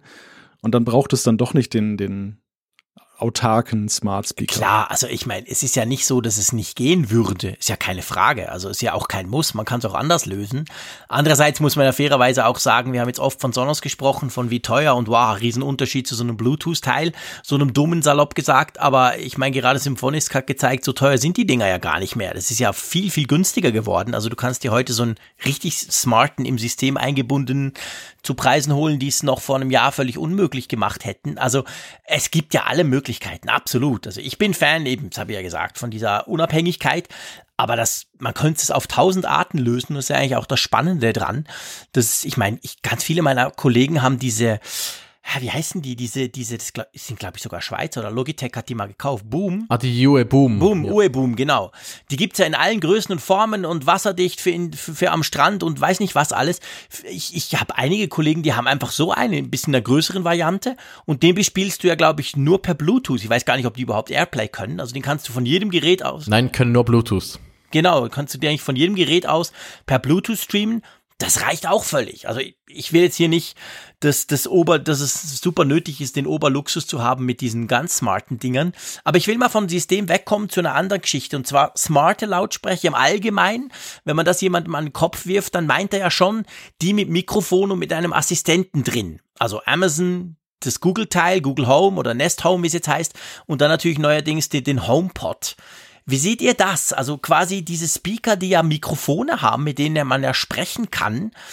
Ähm, ist das, ist das die logische Konsequenz? Also nach dem Motto, irgendwann haben alle ein Mikrofon und den entsprechenden Assistenten drin? Oder ist das eine völlig eigene Klasse für sich? Das ist ja so ein bisschen die Raumschiff Enterprise Frage, wo ja der Computer allgegenwärtig ist. Und ich finde, wenn man smart denkt, Smart Home denkt, dann, dann ist natürlich das Haus auch Ansprechpartner und gibt einem schlaue Antworten, wenn man ihm eine Frage stellt oder etwas sagt. Und wir haben ja vorhin schon festgestellt, dass Sprachsteuerung eigentlich ja so das Mittel der Wahl ist. Das, das Smartphone ist ein Vehikel, man muss es in die Hand nehmen, man muss womöglich dann auch ein Menü aufrufen. Es ist halt, das sind halt Bedienungsschritte, die viel aufwendiger sind, als wenn ich eben in einer beliebigen Terminologie mit dem, mit dem Gerät sprechen könnte. Aber es ist auch so der polarisierendste Punkt, finde ich, an dieser ganzen Smart Home Geschichte, weil oft wird Smart Home ja auch darauf reduziert, eben auf die Sprachsteuerung und darüber, darauf, dass mitgehört werden kann. Also ich will das Datenschutz fast jetzt gar nicht aufmachen, aber ich glaube, man kommt eben nicht umhin. Es ist wirklich so der,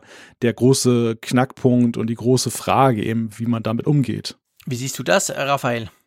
Ja, ich habe mich jetzt gerade erinnert an unseren äh, Google Home, äh, ich nenne ihn immer noch Google Home, also ich habe ihn ja auch als Google Home Hub gekauft, er wird jetzt einfach umbenannt in Google Nest Hub. Äh, da staune ich immer wieder, äh, der ist inzwischen, finde ich, sehr, sehr gut, wenn du ihn äh, mit der Sprache bedienen willst, wenn du irgendwie sagen willst, äh, spiel mir dieses und dieses, äh, was war's kürzlich, äh, ich glaube, es war der neue Trailer für den neuen Star Wars, kann das. Dann habe ich ihm äh, gesagt, ich möchte den gerne auf YouTube schauen. Und äh, das hat wirklich funktioniert. Das kann er wirklich. Auch äh, Bands und Alben äh, funktioniert bei mir sehr gut. Meine Frau funktioniert da ein bisschen weniger gut. Äh, aber ich, ich finde das äh, sehr, sehr nützlich, dass das geht. Aber äh, eigentlich würde ich das lieber alles schnell mit dem Finger und einer Tastatur machen. Aber der, der, äh, ich weiß nicht, ob ihn den mal ausprobiert hat, der Home Hub, der ist wirklich in erster Linie einfach ein äh, Lautsprecher, der einfach noch nebenher einen Bildschirm hat. Darum ist er auch nicht auf äh, Touch-Eingabe groß ausgelegt. Du kannst manchmal was auswählen oder so, aber nicht wahnsinnig viel machen.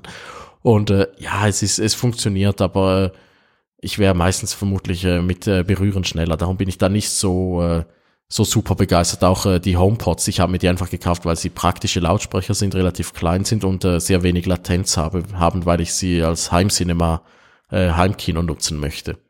Aber bis jetzt komme ich ganz, ganz gut ohne äh, Smartness in den Lautsprechern. Also ich mag die Smartness lieber äh, in meiner Uhr, weil ich die immer dabei habe, aber äh, die Lautsprecher hast du dann eh immer nur im Zimmer, in dem du gerade nicht bist und äh, ach, ja, ich bin da so ein bisschen äh, wenig amused von denen.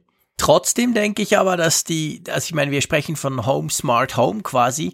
Ich denke schon, dass diese Lautsprecher mit Mikrofon, und ist eigentlich egal welchen, dass die natürlich, die machen ja eigentlich das Haus insofern smart, dass du plötzlich mit deinem Haus, ich sag's ein bisschen salopp, vielleicht ist ja nur die Lampe, aber dass du mit deinem Haus sprechen kannst. Und das finde ich schon, ich bin absolut der Meinung, wir sind noch lange, lange, lange, lange, lange nicht da, wo ich sein will. Noch ewig lange. Es wird auch viel länger dauern, als sich das wahrscheinlich die meisten vorstellen.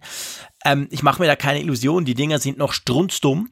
Aber ähm, Trotzdem ist es, finde ich, super praktisch, dass du halt Dinge per Sprache erledigen kannst. Ich sehe es auch gerade bei den Kindern, die das völlig beschwerdefrei, die gehen da völlig easy ran, wo ich mich schon nerve, wenn was nicht funktioniert. Die probieren ein bisschen rum, mal so ein bisschen diese Formulierung, mal diese und irgendwann, wenn es da mal klappt, dann merken sie sich das. Also das denke ich schon, wenn du so ein richtiges Smart Home bauen willst quasi, dann brauchst du so einen Speaker, oder? Ich weiß nicht, ob das, ob das Mikrofon im Lautsprecher sitzen muss. Also, warum sitzt es? Äh, ich ich glaube wirklich, äh, das Mikrofon muss da sein, wo du wirklich bist, eben eine Uhr, Brille, Kopfhörer, dass es irgendwo da drin ist. Ja, aber das äh, hat ja nicht jeder. Sorry, meine Frau wird nie eine Uhr haben, Kopfhörer zieht ja. sie sich auch nicht gern an, das, das genau. iPhone braucht sie selten, aber in der Küche stehen und die, und die Einkaufsliste füllen, das liebt sie per Sprache. Ja, man muss natürlich ja auch sehen, dass es dann auch nur auf die einzelne Person bezogen ist. Und eigentlich ist das Smart Home, das Haus an sich ist ja ansprechbar und von jeder Person theoretisch und nicht nur von dem Hauseigentümer jetzt, also der, der, dem einen jetzt in der Familie, der dann zufällig die Uhr trägt. Ich glaube, es gibt zwei Punkte, weshalb wir noch gar nicht ermessen können, ob das wirklich sinnvoll ist. Der eine ist, die, der fragmentierte Ausbau von Smart Home, der zumeist noch bei den Leuten ist. Also Jean-Claude ist ja wirklich der Ausnahmefall, wo in jedem Raum so ein Smart Speaker steht und ansprechbar wäre. Ich behaupte mal, bei den allermeisten Leuten ist es allenfalls so, dass sie in einem oder in zwei Räumen vielleicht irgend so ein Echo stehen haben. Und dann ist schon das Problem da, ich kann mit dem Haus nicht an jeder Stelle sprechen. Der, der, der zweite Punkt ist, und das hast du auch ja schon angetönt, Jean-Claude, dass diese Dummheit der, der Software, ein Riesenhemmnis ist. Ich sehe das ganz klar zum Beispiel mit dem, mit dem Echo-Device, wenn ich dann auf meine Erinnerungsliste, die ich auf dem, auf dem iPhone habe, etwas draufsetzen muss, möchte.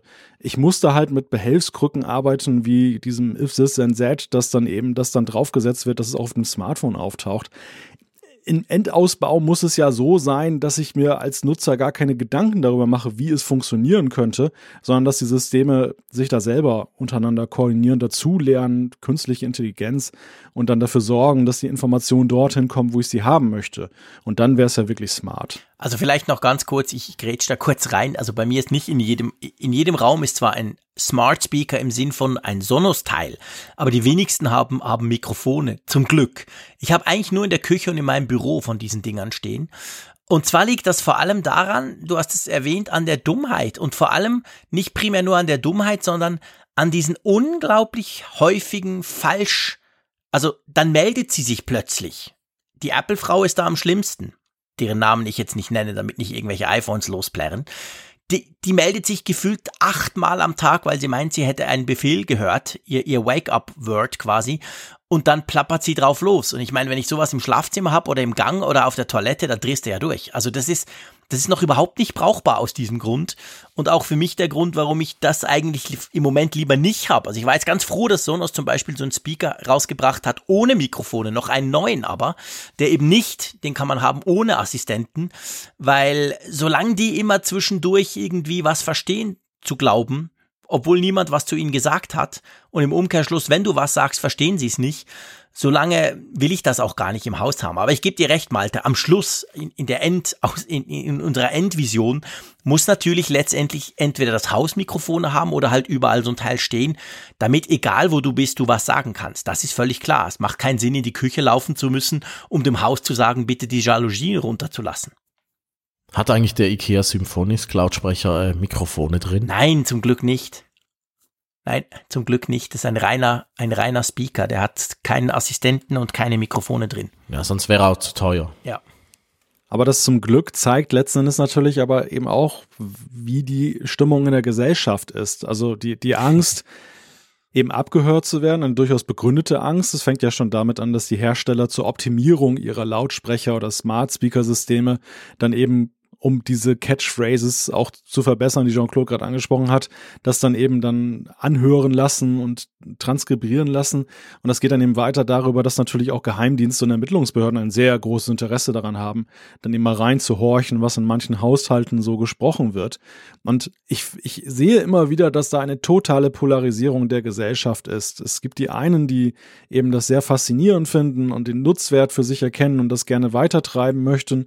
Und auf der anderen Seite eben die, die, wirklich aggressiv dann werden, wenn man das Thema dann anschneidet und gleich dann eben das Wort Wanze dann eben auch in den Raum stellen. Ja, ja, also gerade das Wanze höre ich auch sehr, sehr oft. Äh. Das Lustige ist aber ausgerechnet eben dieser äh, Google Home Hub, den ich schon wieder erwähne. Äh, selbst Leute, die in der Wanzen-Fraktion sind, sehen ihn dann sehen, äh, wie da Fotodiashows Shows drauf laufen und finden die toll. Und dann können sie noch ihren Lieblingssong wünschen und plötzlich ändern sie ihre Meinung und denken, ah, so schlimm ist das eigentlich. Das wäre vielleicht doch mal noch was. Das muss ich mir mal doch noch überlegen. Also ja. das ist, ich finde das wirklich eines der schlauesten Google-Produkte äh, der letzten Jahre. Zudem hat er auch einen Schalter, wo du äh, Mikrofon ein- und ausschalten kannst. Also der, der neue äh, Google Home Hub, der hat ja dann dafür sogar noch eine Kamera. Zu Kameras kommen wir noch und äh, der ist dann schon wieder ein bisschen unheimlich. Aber der aktuelle, den finde ich wirklich, äh, der hat eine ziemlich gute Balance, was äh, das angeht. Aber ja, äh, das Abhörzeugs, äh, da haben sich ja alle selten blöd in die Nesseln gesetzt. Ich glaube, der Punkt ist, also vielleicht ganz kurz zum Google Home Hub, der hat halt den Vorteil, er hat einen Bildschirm, seien wir ehrlich. So ein Speaker sieht einfach per se mal scheiße aus. Und der ist jetzt, dann weißt du, der hat noch Mikrofone zwischendurch, plärt er los, du siehst nicht, was er tut. Hä? Und so ein kleiner Bildschirm ist natürlich, ja, da ich, ich glaube, die Zugänglichkeit von so einem Teil ist einfacher als einfach von einem Lautsprecher mit, mit einem Haufen Mikrofone drin. Von dem her, dass das spielt dem dann, diesem Google Home oder im Nest Hub, wie er jetzt blöderweise heißt, spielt es dann so ein bisschen ent, spielt es wahrscheinlich bei der Akzeptanz entgegen. Aber klar, das Thema Datenschutz, Sicherheit, Abhörsicherheit ist natürlich riesengroß. Ähm, man liefert sich letztendlich aus. Man muss darauf vertrauen, dass das einigermaßen funktioniert. Man wird immer wieder belehrt, dass eben auch einiges schief geht. Das ist grundsätzlich ein Problem. Aber gleichzeitig wissen wir wahrscheinlich alles geht Richtung Sprachsteuerung in Zukunft. Das Auto hat's schon, äh, pff, egal. Ich meine, unsere Smartphone, das finde ich immer ganz witzig, ohne, ohne dieses Fass wirklich aufmachen zu wollen hier im Kfz-Podcast. Aber ist ja immer witzig, dass die, die, die Wanzenfraktion, die, so, so allergisch auf, auf, auf so einen Speaker reagi äh, rea reagiert, realisiert dann nicht, dass sie ja mit ihrem Smartphone das Ganze auch haben. Die hören ja auch alle zu. Ich kann ja auch bei jedem Smartphone das Keyword rufen und dann legt der Assistent los. Das ist vielen gar nicht bewusst. Die sehen das dann beim Speaker und denken, oh, böse, böse, der hört dir immer zu. Und ich sage so, ja, aber hey, du sitzt da am Küchentisch und hast dein Smartphone neben dir liegen. Wo, wo ist der Unterschied? Gibt eigentlich keinen. Aber das ist vielen nicht so bewusst. Ähm, ich möchte eigentlich ganz gern vom, vom Audiothema wegkommen, wenn ihr erlaubt. Und zwar, es ist ja Smart Home, jetzt haben wir quasi, wir hatten Licht, wir hatten Schalter, wir hatten Strom, wir hatten jetzt Audio, wir haben gehört. Ähm, man kann ja auch, und das finde ich persönlich sehr faszinierend, man kann ja sein Haus oder seine Wohnung auch mit Sensoren ausstatten. Zum Beispiel was die Temperatur anbelangt oder das Wetter. Ich gebe zu, ich bin ein unglaublicher Wetterfreak, weil ich es hasse, wenn es mir auf den Kopf regnet. Das heißt, ich muss immer wissen, wie das Wetter ist. Ich will wissen, wie kalt es draußen ist. Ich will wissen, ob es gerade regnet. Drum habe ich vor allem draußen im Garten diverseste Sensoren. Ich habe von NetAtmo eine voll ausgebaute Wetterstation mit Regensensor und schieß mich tot. Finde das super praktisch. Ähm, wie sieht das bei euch aus? Also bei dir, Raphael, wo es ja immer regnet in St. Gallen, das brauchst du nicht, oder? äh, nein, brauche ich nicht. Äh, und äh, da Mietwohnung und der Balkon nicht wahnsinnig groß, äh, haben wir keinen Platz dafür, so einen riesen Regenwannen-Messdings. Aber ich fände das schon immer sehr, sehr spannend. Andererseits, äh, warum brauche ich da eine eigene Messstation, wenn gleich nebendran äh, die professionelle Messstation ist und ich die äh, ja gratis cool, ja, abgreifen stimmt. kann. Also da bin ich äh, sehr, sehr schmerzfrei. Äh, da ich kontrolliere es auch immer. Wir haben Thermometer. Wir, äh, wir wohnen, ich habe es gesagt, wir wohnen in alten Wohnungen. Wir hatten noch uralte Thermometer, die da überall aufgehängt sind. Die sind, die sind unglaublich cool. Aber dann kontrolliere ich immer mit der Apple Watch und äh, ja, da, jetzt ist draußen acht Grad. Jetzt sehe ich gar kein Thermometer, weil es ist in einem anderen Zimmer, aber ich wette, das ist auch acht Grad. Also das ist, äh, ich brauche wirklich keine eigene Wetterstation, weil äh, die da draußen ist eigentlich so super. Da bin ich, da kann ich äh, ganz gut äh, Huckepack äh, die mitschmarotzen. Also da brauche ich keine eigene. Äh, was wir drin haben, ist ein Ah, wie heißt die Firma? Das die, äh, sind diese Münchner, die so äh, nur mit Apple zusammenarbeiten. Äh, Eve.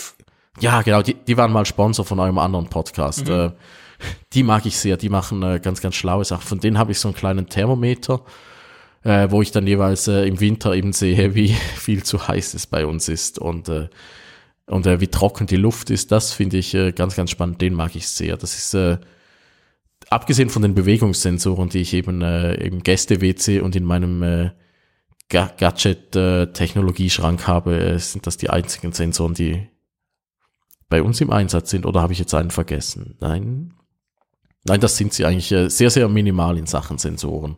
Abgesehen natürlich von Handys und allem, die ja eigentlich auch Sensoren sind. Malte hat aber den lustigsten Sensor, von dem erzähle ich immer, wenn mich jemand auf Sensoren anspricht. Der hatte, ich weiß nicht, ob er ihn noch hat oder ob er ihn schon wieder weggegeben hat, einen, der äh, die Lautstärke misst in der Wohnung. Ich weiß nicht mehr, was es war, aber äh, ich musste da mal bei euch im Podcast aushelfen. den habe ich das, auch, stimmt das vergesse ich nie wieder. Das war irgendein so, so ein Zylinder-Ding, was, äh, was dir dann gesagt hat, Achtung, es ist zu laut in der Wohnung, der Kindergeburtstag artet aus, jetzt äh, ja. musst du bremsen. Was war das nochmal? Ja, das, das, das war von, ich glaube, NetAtmo mhm. war das auch so ein Zylinder und der der sollte halt das Wohlbefinden dann halt durch Sensorik halt steigern. Einerseits, wie du gerade gesagt hast, durch dadurch, dass er das ziemlich offensichtliche, nämlich den Lärm dann eben in der Wohnung dann vermeldete. Vor allem was kurios ist, wenn du es eben, wenn du weit weg bist auf der Apple Watch dann als Notifikation bekommst, dass es zu Hause gerade laut ist. ja, genau. Wunderst du dich, haben sie gerade Streit oder ist es nur engagiertes Spiel? Das hat dann doch häufig ein Fragezeichen bei mir ausgelöst. Andererseits eben dann auch dann den CO2-Wert misst das Ding, dass man eben dann weiß, aha, es wäre mal wieder Zeit zu lüften. Und dann kann man eben auch dann in einer Verlaufskurve mitverfolgen, wie sich das Ganze dann entwickelt. Ich muss ja sagen, das Sensorenthema, ich habe den Eindruck beim Smart Home, man hat am Anfang mehr Wert darauf gelegt und es wurde stärker forciert von den Herstellern, als es mittlerweile der Fall ist. Und ich glaube auch den Grund dafür gefunden zu haben. Also am Anfang war es so, dass man eben schon stärker auch mit so Tür- und Fenstersensoren gearbeitet hat, also wirklich dumme, dumme Sensoren, in Anführungszeichen, die eine ganz, ein, einen einzigen Zweck hatten und den halt erfüllten. Und ähm, das Problem war für den Nutzer, dass man halt ständig dann Disk-Jockey ist für Batterien. Weil diese Dinger brauchen halt Energie. Und je mehr du davon dann in deiner Wohnung oder deinem Haus hast, ja, desto mehr Batterien musst du kaufen und ständig austauschen. Das nervt halt ungemein. Und ich glaube, die Hersteller sind deshalb dazu übergegangen, dann eben andere Lösungen zu finden. Dass zum Beispiel statt jetzt der Türsensor, der sagt, aha, es betritt jemand das Haus und es löst eine Aktion aus, dass man eher dann sagt, okay, man fängt dann einfach das GPS-Signal über die App auf dem Smartphone ab und erkennt damit, dass der Nutzer jetzt zu Hause ist. Was eben den Vorteil hat, dass man diese Batterieproblematik nicht mehr hat, was da die Unschärfe mit sich bringt, dass es manchmal nicht so toll funktioniert. Und ich glaube, wir hatten gerade dieses Privacy-Thema Datenschutz. Es könnte natürlich das ein bisschen entschärfen, dass wenn man seine eigenen Sensoren nutzt, das und sehr einfache Sensoren nutzt, dass dann auch so diese Angst ein bisschen rausgenommen wird. Und ich, das Thema Wetterstation noch ganz kurz. Ja, da bin ich so ein bisschen bei Raphael, dass es eigentlich auch ein bisschen unsinnig ist, dass jeder seinen Niederschlag nochmal misst und das auf 200 Meter Entfernung. Was mir vor allem fehlt, ist halt häufig noch so die, die Folge daraus dass dann eben auch wirklich die Vernetzung da ist, dass zum Beispiel dann, wenn die Sonne scheint, der Rollladen runtergefahren wird, die Markise eingefahren wird, wenn es regnet oder der, der Rasenmäher dann in sein Depot geschickt wird, der smarte. Und das, das, das passiert bei vielen Systemen noch nicht. Es gibt diese Systeme, die das eine messen, die Systeme, die das andere tun, aber dieser Link zueinander, der ist häufig noch das Defizit. Ja, oder du könntest es machen. Also zum Beispiel, wenn du HomeKit-fähige Sachen hast, kannst du ja sogenannte Automationen machen. Wenn das, dann das. Oder du hast vorhin schon mal If This Then That angesprochen, diesen Dienst. Aber es ist mühselig und es tut nicht von selber. Das ist genau der Punkt. Also wenn man sich das mal, also diese NetAtmo-Wetterstation zum Beispiel, die ist noch nicht HomeKit-fähig. Sie versprechen zwar seit zwei Jahren, sie soll es da mal werden bei NetAtmo in Paris, aber ähm, da könnte man so Dinge dann tun. Aber es ist tatsächlich der Punkt. Also es sind eigentlich, und da sind wir eigentlich so ein bisschen beim Überthema von allem heute in dieser Folge, das sind allergrößtenteils Insellösungen, die so ganz ein bisschen, Apple gibt sich da Mühe und versucht so ein bisschen Hut drüber zu tun oder ein Dach drüber zu ziehen. Aber letztendlich ähm, scheitert sehr vieles dran, dass halt jeder einfach für sich guckt und sagt, ich mache jetzt eine geile Wetterstation mit einer tollen App dazu, mit super Statistiken. Aber ja, die sind in der App und sonst nirgends. Also ich, das, das finde ich auch, das ist definitiv ein Problem. Ja, ich habe ja erzählt vom äh, Gäste-WC mit dem Bewegungssensor. Da habe ich auch äh, habe ich anfangs auch einen anderen Bewegungssensor von anderen Marke gehabt und das Ganze über HomeKit zusammengehängt. Und das hat so ein bisschen so so lala funktioniert. Und äh, in meinem äh, Geräteschrank, den ich, wenn ich die Türe aufmache, äh, registriert auch der, der Bewegungssensor, jetzt geht die Türe auf und dann äh, geht das Licht an im Schrank. Äh, da habe ich jetzt auch bei beiden Fällen habe ich geschaut, das ist beides von Philips oder die Firma heißt ja nicht mehr Philips, das heißt sie Signify oder so.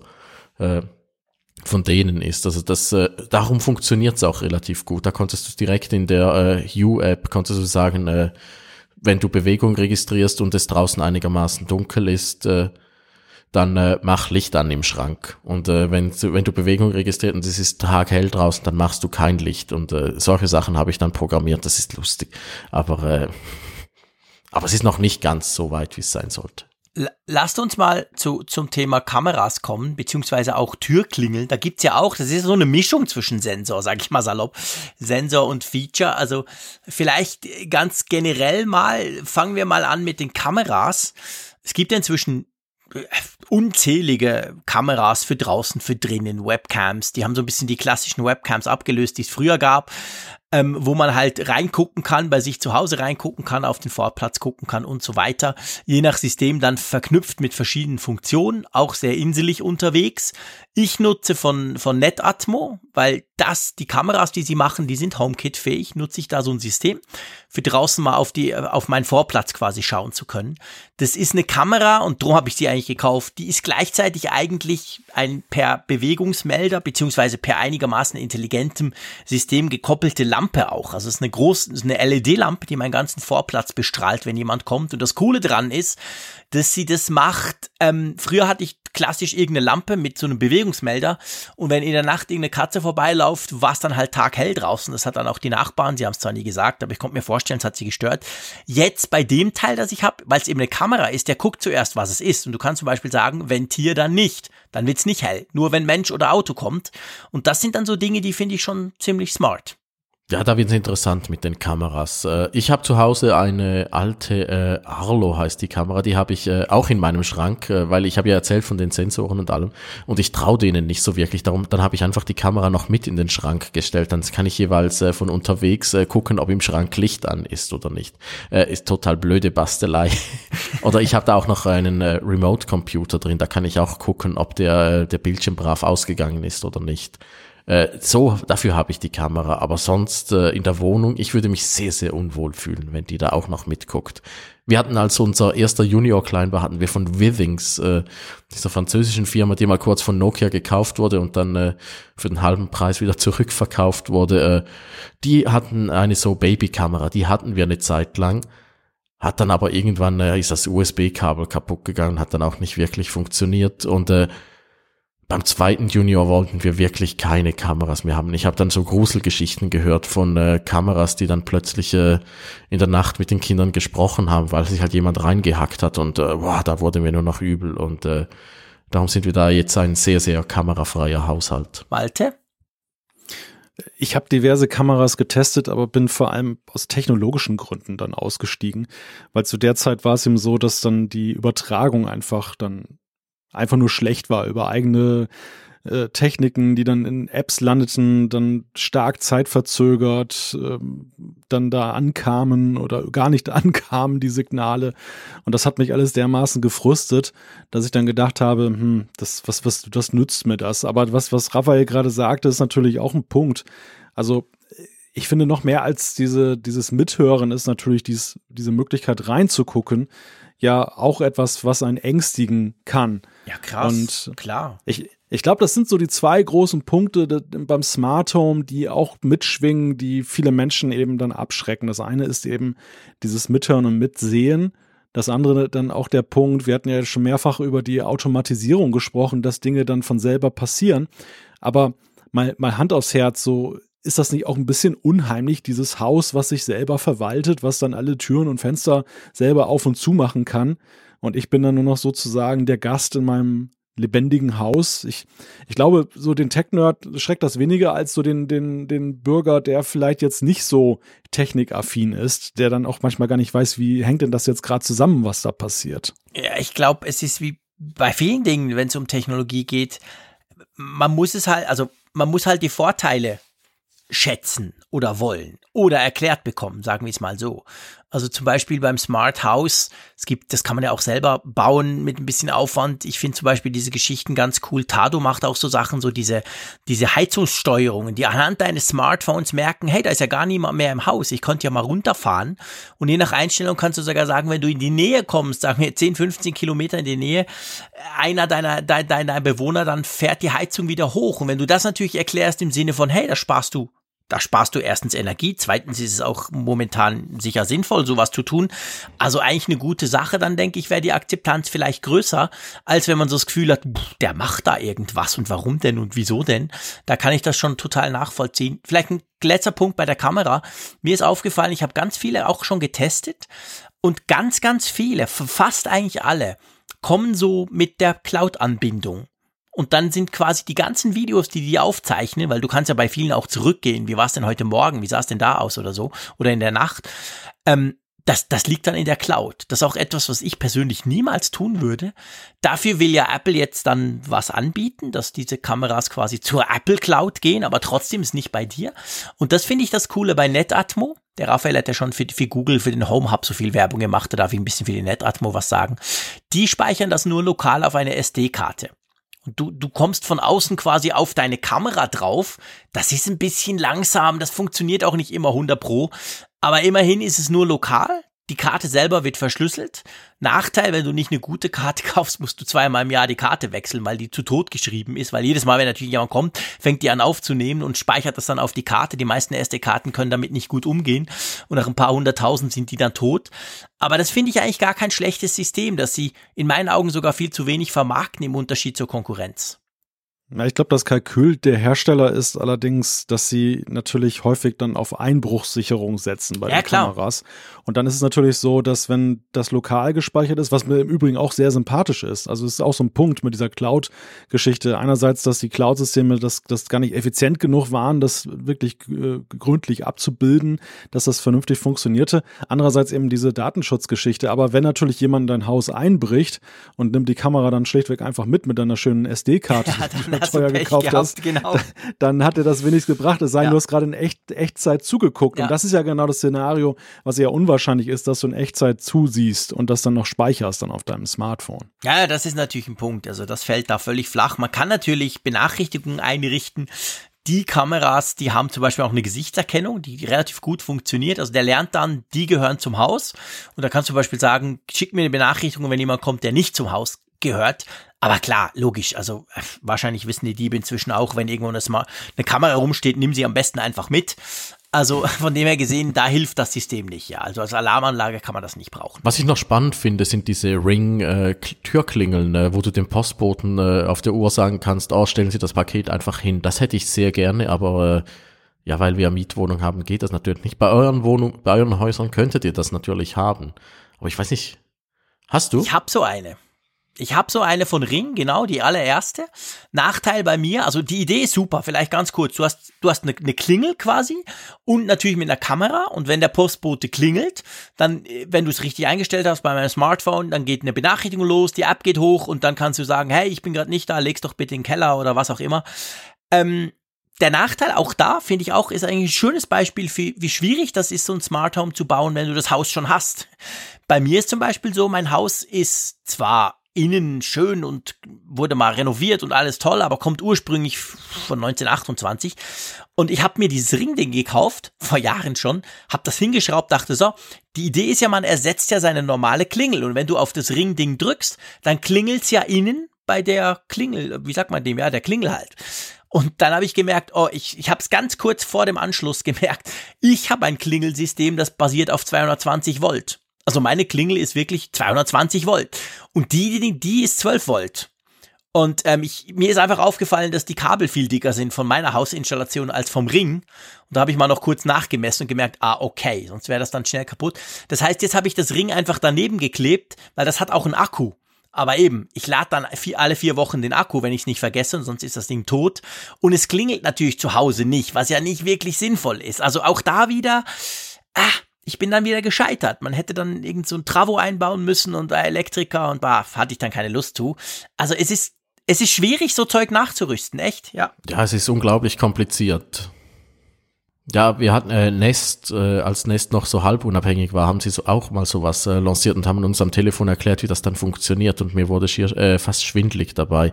Ja, da musst du dann irgendwie die Klingel aufschrauben und ersetzen. Also da bin ich äh, Ja, das hätte ich alles gemacht, aber wie gesagt, ist dann am Strom ja, eben, nein, also mit Strom will ich dann, äh, da, da hört die Bastelfreude auf. Was ich noch spannend finde, äh, gibt's in Zürich so ein Startup, was eine Drohne baut, die dann äh, die Überwachungskamera spielt. Das, bei denen war ich mal zu Besuch, das finde ich ganz, ganz lustig, weil das Problem an diesen Überwachungssystemen ist ja immer, äh, du weißt ja, wo diese Kamera ungefähr hinguckt, oder du musst das ganze Haus mit Kameras vollstopfen und äh, wenn du einfach eine Kamera hast, die beweglich ist, das finde ich noch äh, schlau, aber das ist alles noch. Äh, Ja, und, und wie macht sie es mit dem Aufladen?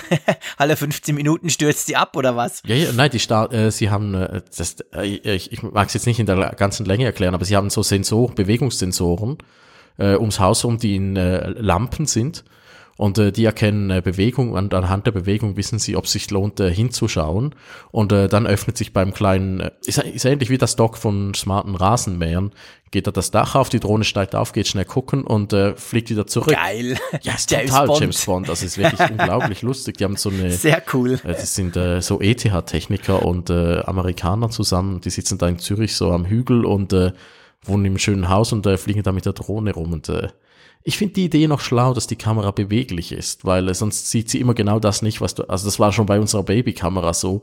Äh, Das, was du sehen wolltest, hast du dann genau nicht gesehen und dann war es eigentlich eh für, für die Füchse, das ganze Ding. Wenn sie beweglich, aber du kannst natürlich keine Drohne ins Kinderzimmer stellen. Malte, wie funktioniert deine Klingel? Meine Klingel, die ist äh, tatsächlich auch noch so ganz alter Bauart und, und analog. Und ich habe genau das gleiche Dilemma, dass ich kein Elektriker bin. Also zumindest nicht vom Grundtypus her und dementsprechend dann auch scheue, da ranzugehen. Ich hätte sie auch gerne smarter. Aber was ich euch fragen wollte, habt ihr eigentlich schon mal so ein Türschließsystem, so ein smartes in echt, so, so in echt erlebt? Noch nie. Erlebt schon, aber ich habe mich tatsächlich, da hört's, muss ich dir ganz ehrlich gesagt, bei meiner Begeisterung dann auf. Also da, ich finde die Idee super. Ich laufe einfach, ich, ich komme quasi hin, die funktionieren auch über Bluetooth. Der merkt, hey, der Frick steht mit seinem iPhone vor der Tür, zack, die Tür geht auf. Ich muss den Schlüssel nicht mehr suchen. Super Sache. Wenn jemand zu Besuch kommt, könnte ich ihm quasi so einen One-Time-Key schicken, damit er rein kann, was auch immer. Ich finde die Idee ganz toll davon. Aber ganz ehrlich gesagt, da habe ich echt das Gefühl, also mh, hm, da kann ich also auch den Schlüssel unter die Matte legen draußen, weil man liest ja viel davon und die sind offensichtlich nicht wirklich schwierig zu knacken. Also das möchte ich nicht. Das wäre mir zu viel. Also dass man dann quasi mit dem Smartphone gleich ins Haus reinkommt, jeder. Na, ich, ich war erschrocken. Ich habe das Ding mal in, in, diesem digitalen Haus, was ich besucht habe, erlebt. Und ich war da erschrocken darüber, wie langsam das tatsächlich ah, war, weil es dann wohl auch aufgrund der Sicherheit irgendwie noch über irgendeinen Server im Internet erstmal ging.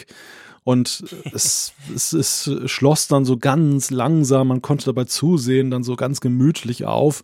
Und das fand ich eigentlich so ein bisschen abschreckend an der an der ganzen Kiste. Und, und wenn Vodafone bei dir mal wieder die Grätsche macht, kommst du nicht mehr ins Haus. ja, ja. Ja, das ist ja auch noch so ein Punkt. Ich meine, das ist beim Smart Home ja auch noch ein Punkt, der insgesamt sich dann als Frage stellt. Was tun, wenn es ausfällt? Weil viele dieser Systeme sind ja nicht irgendwie dafür konzipiert, wenn sie keine Vernetzung mehr haben, wenn das Internet weg ist, dass sie dann noch funktionieren.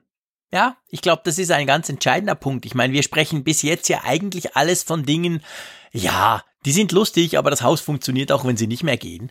Aber wenn man natürlich das, wenn wir eben weitergehen, dahin, wo wir alle durchaus auch gehen würden, also mit Heizung, mit Kühlschrank, mit allem, was man kann, möglichst, dann sieht's natürlich dann ganz anders aus, wenn das mal nicht funktioniert. Ich meine, wenn meine U-Lampe mal wieder das WLAN-Signal verliert, dann schalte ich sie halt per, per klassischem Schalter, dann leuchtet sie halt irgendwie Standard. Wenn die Kamera nicht geht, geht halt die Kamera nicht. Who cares?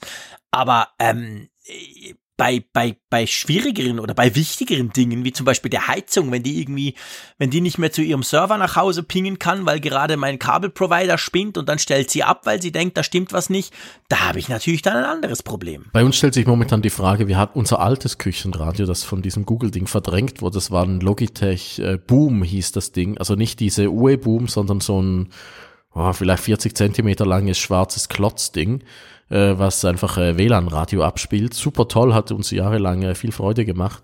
Äh, was, wenn Logitech da mal äh, den Server abstellt? Also das, äh, das Ding hat ein Webinterface, wo du es darüber fernsteuern kannst. Früher gab es mal noch Apps dafür. Die Apps haben sie dann äh, nicht mehr aktualisiert für die neuen iOSs und Android. Also die App kannst du nicht mehr nutzen. Du kannst es nur noch über www.squeezebox.com kannst du das Küchenradio noch ausschalten aus der Ferne, sonst musst du hinlaufen. Äh, was, wenn du ja dann irgendwie bei deinem Smart Home dann äh, plötzlich, äh, du hast das fest verbaut in deinem Haus und plötzlich äh, funktioniert es nicht mehr, weil es einfach End of Service ist. Ja, da bist du dann blöd angeschmiert. Also bei unserem Logitech Radio, ich, ich rechne jeden Moment damit, dass das passiert. Ich meine, beim Radio, salopp gesagt, ist ja noch wurscht, kaufst du dir halt ein anderes, aber ich meine, du sprichst einen ganz wichtigen Punkt an wenn meine Heizungssteuerung, wenn da der, der Provider findet, pff, ja, wir machen jetzt was anderes, war doch nicht so toll und dann stellt er den Server ab und dann heizt meine Heizung nicht mehr.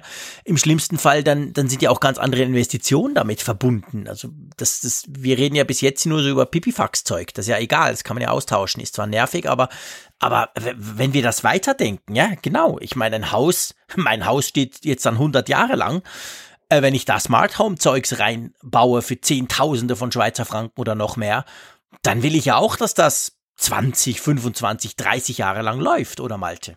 Ja, es hängt natürlich immer davon ab, worum es geht. Also bei der Heizung ist es ja so, auch da kann ich an den Punkt kommen, dass der Hersteller verschwindet, dass Ersatzteile nicht mehr lieferbar sind, aber die Frage ist halt, über welche Zeiträume sprechen wir da? Gerade im Technologiegeschäft ist es natürlich so, dass es manchmal sehr schnelle und sehr kurze Zeiträume sind, in denen sich die Dinge ändern. Und dann ist plötzlich so ein Start-up, was damit wirbt, dass es eine tolle Cloud-Lösung hat für mein Smart Home, verschwindet dann nach zwei Jahren. Und bei den Investitionen ist das natürlich dann der, der absolute Worst Case. Und wenn ich dann erst recht noch irgendwelche Dinge nehme, wie zum Beispiel ja, Fensterverschlüsse oder so, die ja nun anders als so eine Heizung nicht irgendwie nach 20, 30 Jahren dann sowieso erneuert werden müssen, sondern vielleicht tatsächlich dann auch mal 40 Jahre überdauern, dann, dann bin ich schnell wirklich bei der Frage, will ich mich auf diese neumodische Sache dann einlassen? Und ich glaube ja, dass das kann in der Tat auch so, ein, so eine Unsicherheit sein. Wie gut bin ich eigentlich abgesichert? Und am besten wäre es ja eigentlich, wenn es so eine Art Allianz gäbe, so eine Art Allianz der Ausfallsicherheit, dass zumindest sichergestellt ist, dass das Systeme dann auch noch später mal funktionieren, wenn ein Hersteller hops geht, dass der Verbraucher, der Konsument nicht dann der Gelackmeierte ist. Ja, es müsste halt etwas sein, was dann auch äh, ohne Smart auch noch funktioniert. Also gerade eben die Türschlösser, die du erwähnt hast, die sind dann einfach äh, wenn, wenn du, wenn du, wenn es gar kein Schlüsselloch mehr gibt, dann bist du einfach angeschmiert, wenn das Ding weg ist. Wenn du aber immer noch ein Backup mit dem, wenn du noch den Schlüssel auch noch reinhalten kannst und so aufschließen, dann, naja, dann ist es nicht ganz so dramatisch. Aber wenn es dann halt wirklich äh, nur noch äh, Sackgasse ist, dann ist wirklich super doof.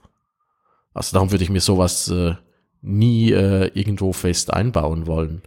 Ich möchte mit euch noch kurz so ein paar, ja, man könnte sagen Kategorie Sonstiges, aber vielleicht so ein paar Dinge durchgehen, die wir alle haben, die es aber jetzt oft auch schon in einer smarten Variante gibt. Und das finde ich interessant. Also das sind nicht neue Sachen wie irgendwelche Kameras oder so oder irgendwelche Smart Speaker, sondern das sind Dinge, die in jedem Haushalt rumstehen, die aber inzwischen, wenn man will, smart sein können. Vielleicht angefangen beim Staubsauger. Ich bin ja ein erklärter Gegner von diesen Staubsauger-Roboter-Dingern, weil ich einfach der Meinung bin, wenn du Kinder hast und mindestens ein Lego rumliegt ständig, was bei unseren Kindern immer der Fall ist, dann sind die Dinge eigentlich ein No-Go. Aber die sind ja, die werden auch immer intelligenter. Die haben Kameras, die haben Apps, die messen den Raum aus, schieß mich tot, die fallen nicht mehr die Treppe runter. Habt ihr sowas schon mal ausprobiert? Bei mir funktionieren die gar nicht, weil wir in dem alten Haus wohnen, wo die Schwellen zum Teil fünf Zentimeter oder höher sind. Äh, die kommen da alle nicht drüber. Das ist, äh, ich würde die unglaublich gerne ausprobieren. Ich hätte, ich bin so faul, ich hätte unglaublich gern äh, Roboterdiener, der mir Staub saugt, aber äh, Ja, ja, ja, aber, äh, absolut. Ich sehe dann immer die Schreckensmeldungen. Auch äh, mein Bürokollege hat auch einen, meldet, sei sein Roboter steckt wieder irgendwo fest und äh, ach, nein. Also äh, geht nicht bei uns und äh, ich komme auch gut ohne aus. Ja, das gleiche Problem habe ich im Grunde auch. Ich habe ich hab so ein Ding in diesem digitalen Haus dann tatsächlich über Stunden mal beobachtet und, und getestet und fand das natürlich sehr faszinierend. Es ist so ein bisschen so wie dieser Mythos vom selbstreinigenden Ofen oder dem oder gar dem selbst dem selbst kochenden Herd. Das ist natürlich ganz traumhaft. Selbstreinigend ist eines meiner liebsten Adjektive überhaupt. genau. aber, aber das Problem ist, ja, bei so vielen Leuten ist eben das Gebäude jetzt einfach nicht dafür geeignet, weil es dann doch Schwellen gibt oder mehrere Ebenen oder was Jean-Claude sagte, dann eben die Kinder. Also ich glaube, der, der Staubsauger kommt tatsächlich im Idealzustand nur für ganz wenige in Frage, wo das wirklich gar keine Hemmnisse und, und Hürden gibt. Spannend finde ich aber Rauchmelder. Rauchmelder ist ja so ein Thema, man sagt ja eigentlich, hey, sollte man haben, zumindest wenn du ein Haus hast. Ähm, die, die kannst du ja für, für, für 0,0 Geld irgendwo kaufen, an die Wand klatschen und wenn sie losgehen, dann fällst du aus dem Bett. Das ist die Idee dahinter. Die gibt's inzwischen ja aber auch mit Cloud-Anbindung, mit, äh, mit ganz vielen, ich sag mal, intelligenten Funktionen. Da frage ich mich aber, ich bin normalerweise gerne bereit, das Smarte auszuprobieren. Meistens finde ich das Smarte cooler. Aber ganz ehrlich gesagt, beim Rauchmelder, hm, da erschließt sich mir nicht, warum der jetzt smart sein muss. Wisst ihr das? Äh, wir haben einen. Äh, wir haben äh, den Nest-Ding, testhalber habe ich den mal raufgeschraubt. Und äh, ja, ich habe mal äh, recherchiert, äh, das ist aber schon lange her, wie, wie nützlich Rauchmelder sind. Darum wollte ich schon lange wieder mal einen. Dachte ich, komm, jetzt probierst du mal diesen Smart-Rauchmelder aus und äh, ja, das würde ich auch so machen. Ich würde auch den Smarten kaufen natürlich, aber ich frage mich, ich meine, wofür ist der da? Der soll dich wecken, wenn's brennt. Aber die sind unglaublich teuer, die kosten etwa 100, äh, 120 Euro und äh, was, was, was, was war deine Frage? Ja, ich meine, was macht ein Rauchmelder? Der weckt dich, wenn's brennt, damit du nicht verbrennst genau, dass oder du nicht erstickst in erster Linie. Und ich meine, da darf, genau, darf, dafür muss er ja nicht smart sein. Das kann ja das ganz billige Teil auch. Die sind unglaublich laut. Da, da frage ich mich halt, was bringt mir da das Smarte? Du hast einen Vorteil, hast du davon, äh, den, den ich wirklich sehr, sehr schätze. Er hat ein Nachtlicht. Äh, wir haben ihn im Gang montiert. Und der hat unten so ein Lichtkreis. ja, okay. und wenn du unten drunter läufst, hast du ein bisschen Licht in der Nacht, wenn du auf Toilette musst. Das finde ich, äh, das ist wirklich super praktisch. Ansonsten äh, ein Nachtlicht für über 100 Euro. Genau. Und wo wir schon am Lachen sind, ich habe jetzt extra wollte die Nest-App aufmachen, um zu gucken, was los ist. Jetzt, äh, seit wir über den Rauchmelder sprechen, sehe ich da ein Häuschensymbol und einen Wartekreis, der drumherum dreht. Ich weiß nicht, was los ist. es geht nicht auf. Da ging wohl ein Firmware-Update schief. ja, oder vielleicht, weil ich auf einer Beta bin, aber keine Ahnung. Aber du, du siehst natürlich dann, äh, wenn du in den Ferien bist, dass dein Haus äh, irgendeinen Notfall hatte oder so, aber äh, noch steht. Okay. Ja, das, das ist genau der Punkt. Und ich frage mich halt, was ist dann tatsächlich der Nutzen? Wen, wen soll ich dann, was soll ich dann machen? Also im besten Falle würde den Rauchmelder ja auch ein Nachbar hören und die Feuerwehr rufen. Und ansonsten äh, kann ich nur hilflos aus der Ferne dann mitverfolgen, wie eine Hütte gucken, abbrennt. Wie deine Hütte brennt, genau. und das stelle ich mir als großen Albtraum irgendwie vor. Also Definitiv. das also ich möchte nicht jetzt sagen, dass ich es nicht wissen möchte, aber ich, ich, äh, ich, habe auch, ich habe auch Angst vor dieser Hilflosigkeit, die daraus erwachsen könnte. Und ja, der, der, der Hauptpunkt ist natürlich der exorbitante Preisunterschied. Also so ein, so ein Rauchmelder für 10, 20 Euro, den man sich da hinhängt, das ist natürlich ein Riesenunterschied, wenn ich, ob ich jetzt das Zehnfache davon bezahlen muss. Und eigentlich müsste ich ja bei dem, bei dem Vernetzungsprinzip ja auch dann in jeden Raum einen Vernetzten genau. reinmachen, weil ansonsten ist ja auch Quatsch. Dann muss ich eine Wahrscheinlichkeitsprognose machen, wo könntest du am ehesten brennen.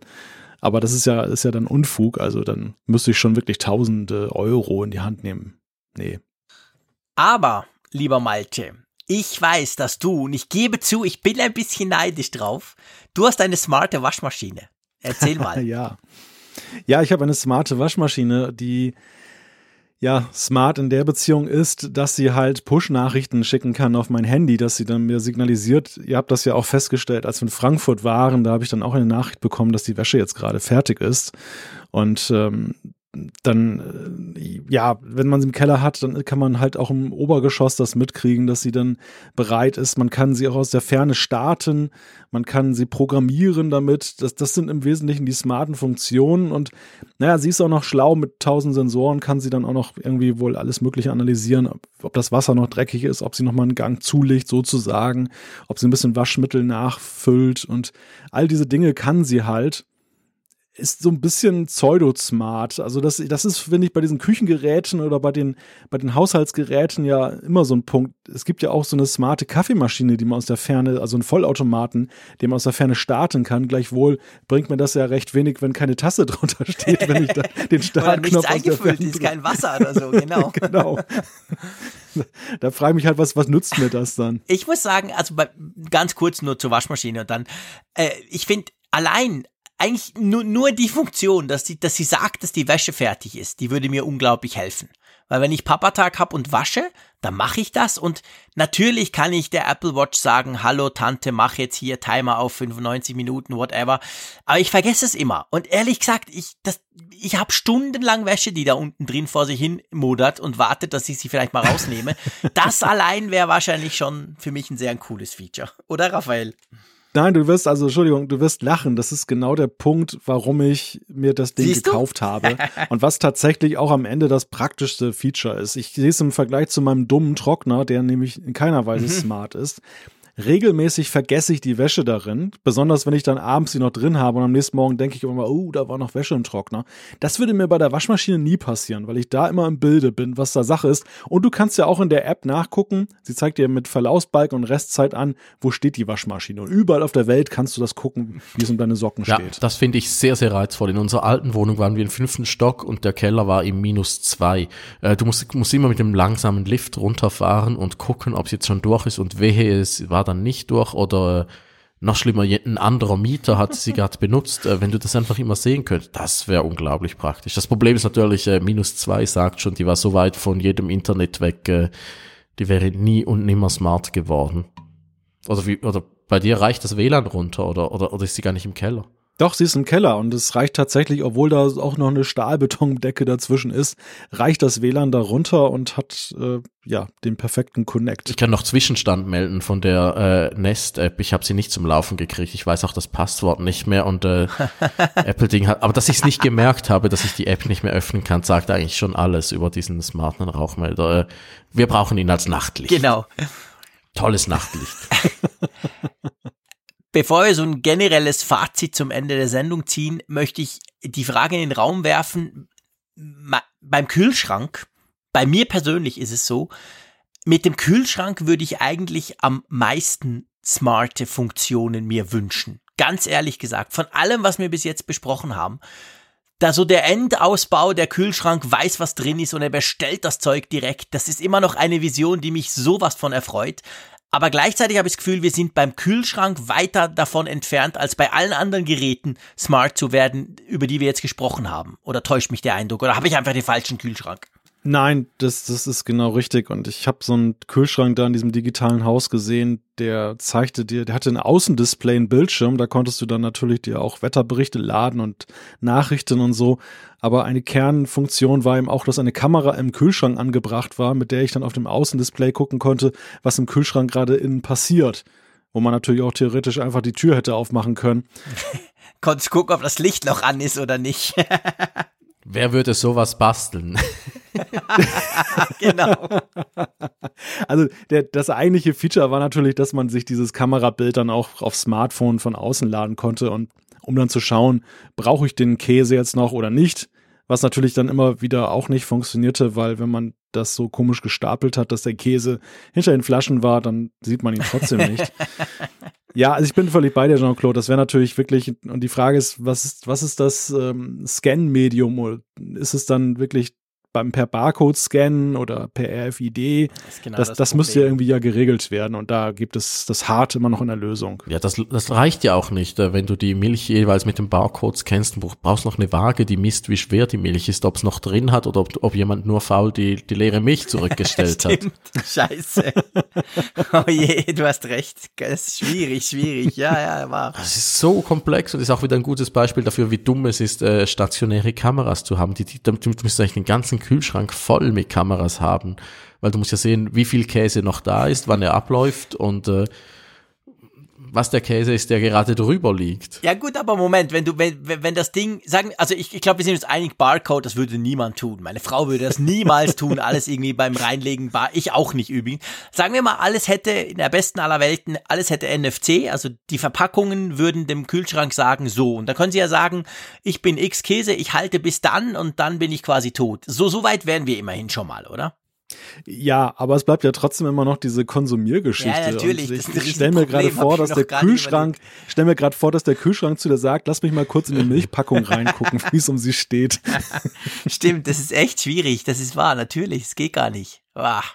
Ich habe mal was ähnliches versucht. Es gibt so äh, Weinkeller-Apps, wo du deine Weine eintragen kannst äh, und äh, ja, ja. wieder da, beim Wein. da ist er wieder. Da habe ich viel Geld für äh, Apps ausgegeben und habe sie da, die eine, ich, ja, Weinseller hieß sie, glaube ich, das war ganz früh beim iPad, irgendwie 2010 oder so. Äh, dann haben sie dann irgendwie Version 2 gebracht, die hat nochmal 20 Franken gekostet. Haben sie halt auch wieder gekauft, aber das war so, ist so unglaublich mühsam. Dieses, also jeder, der mit Logistik zu tun hat, der wird jetzt lachen, wie kann man das nicht wissen? Aber für mich als äh, Naivling, ich dachte, das sei, ja, ich verbringe dann da Stunden mit dem iPad und, äh, und mach das. Aber es ist so komplex, dann nimmst du irgendwie die falsche Flasche weg und das ganze System bricht zusammen. Also äh, ich bin da gnadenlos gescheitert, jetzt herrscht einfach Chaos und äh, ja, so funktioniert. Ich habe es aufgegeben mit den Apps, das äh, und äh, ich glaube, so Kühlschrank ist noch viel komplexer, weil äh, Weinflaschen stellst du ja nicht halb voll wieder zurück in den Keller. Ja, das Smart Home ist manchmal ganz schön kompliziert, oder? ja, das kann man so sagen und ich denke mal, wir haben ja auch ähm, identifiziert, wo die vielen Probleme liegen, angefangen über das Wirrwarr ähm, es geht ja auch dann noch darüber, es sei nur kurz erwähnt, zum Beispiel, dass, dass ja auch noch dann so Hersteller wie AVM mit der Fritzbox draufspringt und sagt, hey, wir machen gerade DECT mit den Telefonen, da könnte man auch noch irgendwelche Dinge einbinden. Alles super, alles praktisch, aber ist natürlich dann wieder auch so eine Sache, das findet dann in, einer, in irgendeiner Benutzeroberfläche statt, in der ich jetzt nicht unbedingt zum Beispiel jetzt meinen äh, Regler für die Heizung dann vermuten würde, sondern ja, genau. mein DSL-Anschluss schlichtweg. Und ja, das, das sind halt so viele Sachen und ganz allen voran natürlich diese Datenschutzgeschichten. Ja, ich glaube, wir, wir stehen noch ziemlich am Anfang von diesem Smart Home. Wohin es geht, ist auch noch nicht so ganz klar vorgezeichnet, wage ich mal zu behaupten. Ob sich überhaupt ein Standard mal etablieren kann oder nicht, ob sich irgendwas mal passiert, das wissen wir nicht. Aber ich glaube, etwas könnte man durchaus sagen. Ich glaube, das, das ist jetzt rausgekommen, wir, Malte und ich mit unseren Häusern, der, der, der Raphael mit seiner Mietwohnung am nächsten ans Ideale oder momentan Machbare würde man wahrscheinlich schon kommen, wenn man auf der grünen Wiese ein Haus komplett neu baut, oder? Ja und nein. Also ich glaube, man könnte natürlich schon idealere Voraussetzungen schaffen. Wir hatten ja vorhin auch die Sache, dass dann die Lichtschalter gleich entsprechend nicht nur analog vorhanden sind, sondern auch digital vernetzt sind, dass man also unterputz dann auch dann diese ganzen Sachen schon Voraussetzungen schafft. Das ganze Stromsystem, die Vernetzung im Hause. Also es gibt viele Faktoren, die es ja auch schwierig machen, dann ein Smart Home nachträglich zu installieren. Dennoch wäre natürlich schon auch die Systemfrage zu stellen. Also welches System ist denn das Ideale? Welches System hat tatsächlich die Zukunft? Und ich glaube, da setzt man ja noch mehr wie beim Roulette auf eine bestimmte Zahl und kann auch grandios damit scheitern, dass man in einem völlig inkompatiblen Haus dann irgendwann in fünf Jahren lebt. Das, also ich wäre da ein bisschen zaghaft und bin eigentlich ganz froh, dass ich in einen Altbau eingezogen bin, wo ich mir diese Frage nicht stellen musste. Ich weiß nicht, wie euch das geht. Ich hatte nur gar kürzlich, äh, Freunde haben ein Haus gekauft und äh, da müssen die jetzt alles äh, ein bisschen renovieren und machen. Haben sie mich gefragt, sollen wir dann noch, äh, der Elektriker hat angeboten für, ich weiß nicht mehr, was es kostet, für ein bisschen mehr Geld und auch noch überall äh, LAN-Kabel reinzuziehen. Äh, brauchen wir denn noch LAN-Kabel? War ich auch so ein bisschen, ja, einerseits wäre es ja praktisch und cool, die zu haben, aber andererseits, ich habe dann gesagt, ach komm, die brauchst du nicht mehr. Aber äh, ach, wieso? Wie kann man nur? Unbedingt. Es geht nichts über Kabel. Wenn du hast, dann immer Kabel. Natürlich, klar. Aber wo willst du die denn noch einstecken? Du brauchst ja dann wieder Dongles und äh, es gibt ja kaum mehr Geräte, die einen LAN-Anschluss haben. Gut, gibt noch einzelne Fotokameras, aber sonst ist dann ziemlich schnell vorbei. Hat dein Super iMac Pro, äh, hat der einen LAN-Anschluss noch? Ja, aber sowas, der bläst dich, der bläst dich von, von, von St. Gallen. Der bläst die Regenwolken weg. Ins echte Sibirien. Der hat wirklich ganz stark, nee, nee, aber ich meine, ja gut, müssen wir nicht diskutieren. Grundsätzlich LAN-Kabel ist natürlich schon ganz praktisch, je nachdem, was du machen willst.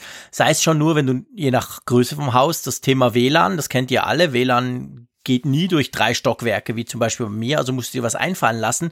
Und wenn du da natürlich auf jedem Stockwerk so ein LAN-Ding hast, dann ist es viel, viel einfacher und auch viel besser und viel schneller, wenn du da zum Beispiel solche Repeater hinknallst und die untereinander dann per LAN, also wenn ich könnte, und das ist tatsächlich eins der wenigen Dinge, die, die ich schade finde in meinem Haus, weil das geht einfach nicht oder nur mit unglaublich teurem Aufwand, ich würde tatsächlich in jedes Thema LAN-Kabel ziehen lassen, also ohne Frage und bin auch sicher, dass man die später noch brauchen kann. Aber ja, nachträglich geht das natürlich nicht. Aber das mit der Systemlösung, Malte, du hast das angesprochen, das ist natürlich eine riesig schwierige Entscheidung. Wenn du dich jetzt entscheidest und ganz viel Geld auf einen Hersteller oder auf ein System setzt, das haben wir vorhin schon diskutiert, dann kannst du auch böse reinfallen. Und das ist dann schlimmer als die paar Lampen, die der Frick sich da gekauft hat, wenn die plötzlich nicht mehr unterstützt werden. Das ist schon so. Naja, genau, wenn dann plötzlich HomeKit 2 kommt und äh, alles HomeKit. Also man sieht ja ein bisschen mit AirPlay und AirPlay 2, was passieren kann. Es funktioniert immer noch, aber ist einfach nicht mehr ganz so cool und du möchtest eigentlich das Bessere haben. Darum habe ich ja diesen äh, Trick gemacht mit dem äh, AirPort, den ich dazu gekauft habe und es dann so ein bisschen nachgerüstet. Aber wenn dir das natürlich dann äh, mit anderen Sachen passiert, dann ist es wirklich gar nicht lustig. Und äh, ja, auf was, und du, und, und du weißt ja auch so viel Sachen rundum nicht. Äh, nur schon, äh, hast du in zehn Jahren noch ein iPhone oder hast du dann plötzlich irgendwie das äh, Amazon irgendwas Smart Kästchen auf dir, äh, dann bist du auch wieder, also es ist so unglaublich komplex, sich da festzulegen. Darum würde ich wirklich alles so simpel wie möglich halten und einfach schauen, dass du Möglichkeiten hast, äh, Sachen anzuschließen und einfach, dass du viele Steckdosen hast. Ich glaube, viele Steckdosen sind immer eine gute Lösung. Aber äh, nicht allzu viel, äh, Standards und alles. Das stimmt. Wenn wir eines wissen, dann, dass alles auch in Zukunft Strom brauchen wird. Ich glaube, da führt wirklich kein Weg vorbei. Alles andere wissen wir nicht, wie es überträgt ja. und was und ob sie alle 5G haben und wir gar kein WLAN mehr brauchen. Das wissen wir alles nicht, aber Strom. Strom werden wir definitiv brauchen und ich gebe dir recht, äh, man kann gar nicht genug Steckdosen irgendwo in den Zimmern verbauen. Das ist definitiv ein Punkt. Also das ist wirklich der limitierende oh ja. Faktor in unserer Wohnung. Äh, ich hätte gerne da noch einen Lautsprecher oder da noch dieses hingestellt, aber ja, es hat keine Steckdose da und äh, Verlängerungskabel verlegen ist auch doof. Na, dann gibt's dann da halt keinen Lautsprecher, zack, und aus ist die Diskussion. Also darum, ich glaube, anstatt sich dafür irgendein großes System ganz viel Geld äh, zu investieren, besser einfach viele Steckdosen. das ist wahr. Gut, ich würde vorschlagen, ähm, wir kommen zu einem Ende. Ich meine, es ist ein endloses Thema, das ist das Spannende eigentlich dran, oder? Oh ja. Oh ja. Aber ich würde auch sagen, der, der Wein ist getrunken, die Messe ist gelesen. genau. Und wir haben wieder einen neuen Längenrekord. Wir sind über 1,40. Ja, wo soll das nur hinführen? Aber, aber wir haben ja eine langsame Kurve. Ich glaube, wir steigen uns immer so um etwa zwei, drei Minuten pro Folge. Okay, okay, kein Problem. Wir schauen mal. Aber auf jeden Fall, was sicher ist, wir wissen nicht, wo sich das Smartphone, äh, das Smart Home, auch beim Smartphone wissen wir es nicht genau, aber wo, wo sich das Smart Home hin entwickelt. Wir wissen aber, dass es eine nächste äh, Kfz-Folge irgendwann wieder geben wird. Die Frage ist, wann, das sehen wir dann. Aber ich würde mal sagen, ähm, vielen Dank für diese unterschiedlichen Standpunkte. Das macht es ja so spannend. Jeder kam so ein bisschen von einer anderen Ecke, hatte ich gerade bei diesem, bei dieser Ausgabe ganz stark das Gefühl. Ja, hat Spaß gemacht. Schauen wir mal, was Smartes ist, ob jetzt hier bei mir Smart gleich das Licht ausgeht. Ich sag Tschüss aus Bern. Tschüss aus St. Gallen. Tschüss aus Wilhelmshaven.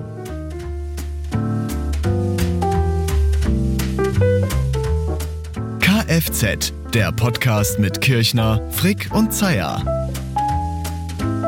Tech, Talk und Temperamente aus Deutschland und der Schweiz.